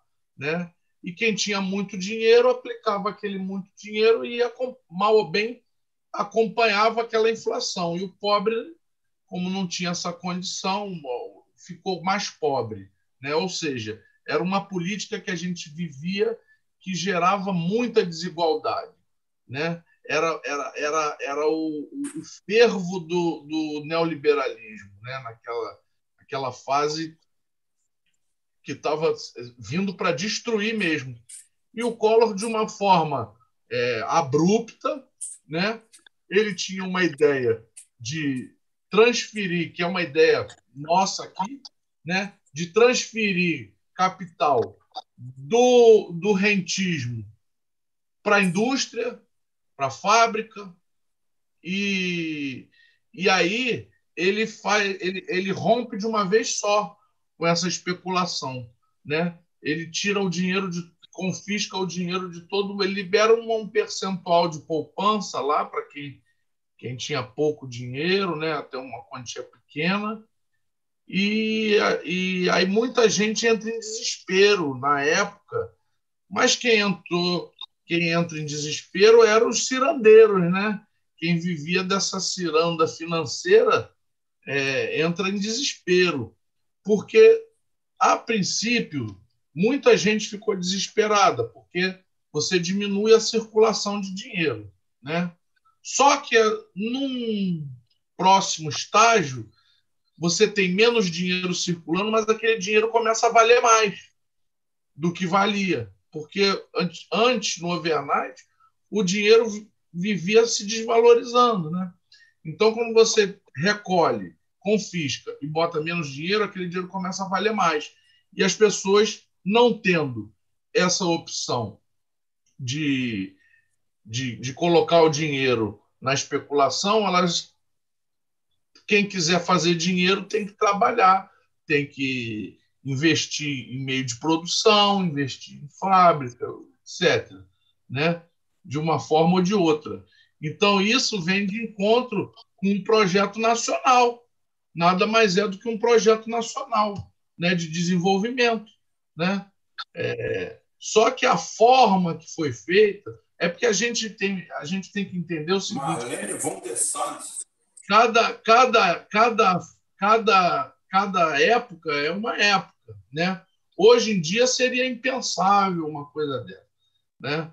Mas naquela época foi o remédio que se achou para conter essa loucura de, de especulação que, que, que, a gente passava. Né? Então, é, se foi a melhor fórmula, provavelmente não. Aí entra também a questão do, do, do dele ser muito afobado, imaturo ainda, não soube tocar a coisa de uma forma mais tranquila. Mas será que também de uma forma mais tranquila ia, ia conter? Então, são, são questões. E era uma época em que precisava ser feito alguma coisa, como hoje. Hoje nós estamos numa época também que alguma coisa precisa ser feita. Né? É, só que as pessoas já começaram a tomar tombos, né? os especuladores, né? Se diferenciam dos tubarões das, dos sardinhas, né? Naquela época não se tinha essa ideia. Então, tem sardinha que insiste ainda, fica insistindo e vai perder mais, vai perder muito, né? Mas naquela época não. Naquela época era uma prática, né? Fala aí, Rafa. É isso. O, eu deixa eu completar aqui o Kenny de Almeida. Ah, peraí, rapidinho. Só, Fala. Não, é porque esse pessoal, esse pessoal, que fazia overnight, naquela época, agora são os avós, avós da, dos bitcoins agora. É tipo, é 29 anos mesmo, certinho. Era overnight há 30 anos atrás, 40 anos, 30 anos atrás, e agora tem jovens dos bitcoins. É só isso mesmo que eu ia falar, para ver como é que é, é exato. A, a, A única diferença é que o, o, o, o Bitcoin. O Bitcoin foi muito engraçado que um daqueles bilionários é, mexicanos que tem aquelas fortunas maravilhosas que ninguém sabe de quem, da onde vem, mas todo mundo sabe de onde vem, né? Vem da fronteira com os Estados Unidos e parque de diversão químico. Tá? É, disse que botou 10% da, da fortuna dele em bitcoins. Salinas, o nome dele, um daqueles nomes lá de bandido mexicano. Então é o seguinte, aí já prova mais ou menos para vocês é, para que foi feito o Bitcoin. É para isso, é para o dinheiro podre do universo andar de mãos dadas com o Pix. Então, vai ser uma maravilha. É, deixa eu ver aqui, porque me, me passaram aqui e eu perdi aqui. Deixa eu ver se eu vejo aqui para a gente fazer logo a rodada final aqui. O Kenny de Almeida Lira, foi isso que eu perguntei, Rubi. Seria possível entregar a CSN e privatizar a Embraer sem o impeachment do Collor? Não. Naquela época, não. Porque naquela época o Collor já disse que não ia, não ia privatizar mais nada. Chega. Privatizei, comecei a fazer todos os ajustes e não deu nada certo. Então não vou privatizar nada. Foi aí que ele caiu. Melhor de tudo foi matarem o PC Farias e chegar para o irmão e falar: cala a boca, porque senão tá, vai você junto. Avisaram antes. E melhor de tudo foi aquele Badam Palhares, aquela turma ter ido para lá fazer aquela, aquele carnaval, aquele circo em Alagoas, e a, a mídia inteira fazendo contorcionismo para entregar aquilo como verdade. O negócio chega a assustar. Assustar. Gente, vamos ver se tem mais alguma pergunta. Vamos encerrando por hoje, porque talvez, talvez, sexta-feira a gente faça outra. Tudo vai depender aqui da colocação. Tá? Vai ser tudo, vai depender aqui do contato, porque eu quero ver se trago é, ou o Diego Pautasso, porque eu estou devendo muita coisa aqui do Putin. Nós temos que falar com o Putin. Perguntaram aqui também, tá? Perguntaram daqui também o que, que o Putin tem a ver com tudo isso. Gente, o Putin está jogando xadrez, enquanto aqui a gente joga dama. Tá? Aqui a gente, aqui a gente no colégio a gente aprende a, a dançar funk, até a professora dança junto com os alunos, ensina, acha bonito, a gente troca Xuxa por Anitta, e os garotos lá no primário aprendem a jogar xadrez. Então, a diferença a gente colhe alguns anos depois. A gente vê isso aí, essa liberdade, esse maravilhosa, esse todo esse todo esse todo esse esquema que agora vai se oficializar ainda mais com o partido superidentitário. Aí a gente vai ver o que, que vai acontecer. Esperem vocês. Não vai vir nada de bom daí, mas a gente está aqui torcendo para que alguma coisa mude, que apareça um anticíclico da vida aí, mesmo que seja o Collor ou qualquer um. Quando eu falo Collor, eu ainda me vem uma, um brilho de luz, porque ainda é um nome. Porque fora, fora um nome assim dele, Requião, hoje eu acho que não dá mais. É, porque já houve desgaste. Tem gente falando, se tem algum partido ético no Brasil, ah, o PCO. O PCO não é um partido sério.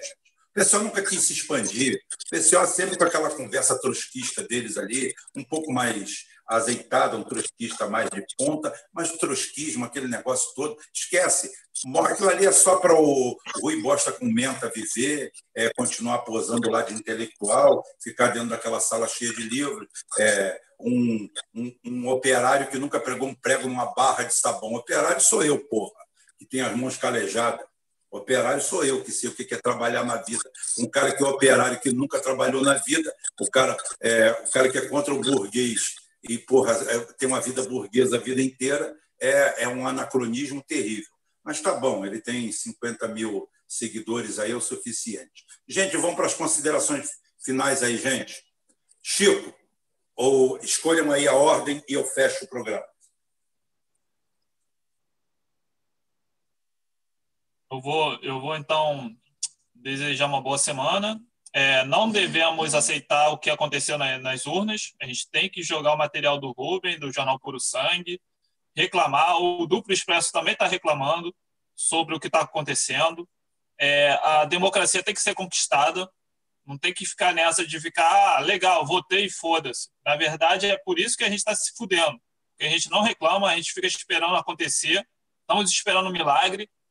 E eu estou batendo isso nos grupos de cirista, PDT, PT, bolsonarista. Estou jogando direto material lá, enchendo a porra do saco. e botando até. Eu botei até no Puro Sangue hoje o Leonel Brizola cobrando isso, cobrando a auditoria, urnas auditáveis. Tem que, tem que criar esse movimento. Se todo mundo ficar calado, vai ficar nisso mesmo. Então tem que criar isso. E foda-se se o Bolsonaro também está adotando isso. Tem que chegar e, e abraçar essa causa. Você é muito bom você ter causa, falado isso. É muito bom. É muito bom você ter falado isso, isso. porque porque é, levantar isso aí, porque a esquerda ou os progressistas brasileiros eles esquecem dos seus objetivos. O objetivo dele é único exclusivamente contrariar o Bolsonaro. Então, o Bolsonaro, se quer é, um terno azul, é só ele gritar vermelho, porque aí todo mundo vai pedir azul. Então, o Bolsonaro já aprendeu a lidar com essa esquerda, com essa canhota ridícula aí, que basta ele se posicionar para eles pedirem o contra. Então, é muito fácil. Você quer ovo, você quer ovo ou bife? Se você quer ovo, pede bife, porque eles vão te mandar comer ovo. Se você quiser bife, você pede ovo, porque eles vão te fazer comer bife. É assim. É essa a idiotice, o nível da idiotice que nós estamos mergulhados. Tá? E a nossa Marlene Van der Sar, muito obrigado pela colaboração também, Marlene. É, urnas auditáveis já, sim, sim. A democracia não permite isso. A democracia não permite o achismo, que a gente coloque num buraco vazio e a gente aceite o que vem lá de dentro como verdade. Absolutamente. De jeito nenhum, de forma alguma. Eu quero ver o meu voto. É como a escritura da minha casa, é como o documento do meu carro. Não adianta você dizer que eu tenho um documento virtual do meu carro. Existe um recibo que você vai no cartório, registra e passa o carro para outra pessoa. Ali você faz o registro de venda e é ali que você faz. E é com papel proprietário, e eu sou proprietário do meu voto, eu quero ver, saber onde ele está. Não apertar uma tecla e não saber para onde ele foi. Tem vídeos lá, tem um vídeo de uma fraude que nós temos lá. Talvez eu vou ver até os direitos autorais e botar esses dois vídeos juntos aqui no, no nosso canal aqui. Tá bom? Chico, o que, que, você tem para falar? Isso, vamos encerrar. É, vocês levantaram muito bem aí para a gente encerrar, batendo nessa tecla que é isso mesmo, tem que nós temos que insistir, porque a questão é, é, é a questão básica da democracia, né? é a lisura na, na, na, na votação, na eleição. A gente quer uma eleição limpa, né? honesta, com uma contagem é, é, sem, sem deformação. E aí a, a, teve só uma pergunta que eu tinha anotado, é da Rosa e Moreno sobre isso. Ela diz que o PC do B, o PDT, o PCO, sei lá, foram os mais roubados. Eu não estou nem aí, não me interessa o partido. É como eu falei, a questão não é um part... que um partido foi roubado ou outro foi, foi beneficiado, eu não estou nem aí. O problema é suprapartidário. Nós queremos uma eleição, uma, uma, uma, um processo é, honesto, entendeu? Sem levantar suspeita. É isso que a gente está querendo. Se o partido A ou B, não estou nem aí para partido. Eu estou preocupado é com a honestidade do processo. É isso que é importante, né? É, é você ter uma eleição limpa, né? Que você confiável, confiável. É isso que a gente precisa. O método, tá aí, o Bolsonaro já falou. E daí que o Bolsonaro não gosta do Bolsonaro? E daí que você não gosta do Bolsonaro? Ele está certo. Ele está certo. Ele, tá, ele não está jogando a favor dele, nem a favor de ninguém. Ele está jogando a favor do, do, da correção, da coisa correta.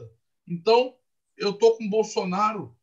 Tem que ter urna física. Voto, como o Rubem falou agora, é o voto impresso. Eu vou olhar aquilo que eu acabei de fazer e conferir. Foi isso mesmo, exatamente, está certo. Então, vai para a urna física. E depois vai escrutinando ali, não importa. Né? E, e aí eu encerro falando, vou, vou dar mais uma martelada aqui, que o Rubem falou muito rápido da camisa. Na próxima live, se a gente atingir é, 500 espectadores simultâneos, nós vamos é, sortear uma camisa. Então, multipliquem, porque aqui a gente nada contra a maré, né? Nosso, o nosso canal é, é, é nós somos perseguidos pra caramba, mas aí nós, nós somos teimosos, então vamos multiplicar, multiplicar esses vídeos, anunciar, avisar as pessoas para participar das lives, atingindo essa meta, não tem problema. Se o Rubem não quiser falar assim, Chico, eu não vou pagar essa camisa, não tem problema nenhum, Rubem. Eu, eu me comprometo a fazer o Rafael pagar. Entendeu? Não tem problema. Ah, nenhum. isso aí. Isso aí. A gente, vai, a gente pega alguém na rua e bota para pagar, não tem problema não. Não, mas está garantida. Hoje, se alguém acertasse o colo, um, um, um, dois canalhas do grupo botaram lá o nome e ninguém viu. Se alguém copiasse, poderia ter ganho. Mas a gente vai fazer isso aí. Mas a gente também vai fazer uma pegadinha também de vez em quando para dar cinco minutos no ar aí para acertar alguma coisa. E se acertar, a gente pega. Não tem problema nenhum, não. Roupa tem que mandar pensão em Minas. Mas é só eu que me ferro. Mas isso é piada interna. Pois é, ainda falaram que você tirou o cavanhaque e agora você está parecido, tá parecidíssimo com um, um ex-marido aí de uma amiga nossa aí. Tá, tá é, é verdade, é verdade. E outra coisa, a, a, live, a, live, a live que quando, a, quando atingir, voltar a atingir mil pessoas assistindo a live, eu vou trazer a Michelle pela orelha aqui e a Michelle vai participar da live, tá? É isso aí, pessoal. Então, um beijo em todos. É, obrigado mais uma vez, Rafael, Rubem, pessoal da, da, do controle lá, Michele, Jeff, chefe Jeff, parceirão também. Obrigado a todo mundo aí. Rubem, mete bala aí para encerrar e vamos nessa. É isso aí, gente. Bom dia, boa tarde, boa noite. Agora é boa noite mesmo, boa madrugada, né? Então a gente termina exatamente como nós começamos, falando a mesma coisa, agradecendo a todo mundo, agradecendo a quem colaborou, agradecendo a quem colaborou com a presença, não tem problema nenhum. É, desculpe as brincadeiras aí que a gente faz de vez em quando, é, de vez em quando pega um pouco pesado. Um abraço aí para a Michelle, para o Rafael, para todo mundo, que inclusive para o Rubem Gonzalez também, que intermediou aí. Até cacei um idiota aí com o mesmo sobrenome meu falando bobagem, então é, limpei ele daí.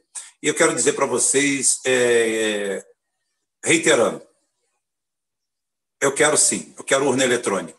Urna eletrônica, onde eu vote eletronicamente, ela me imprima aquilo ali, dê na minha mão, eu olhe e deposite numa urna.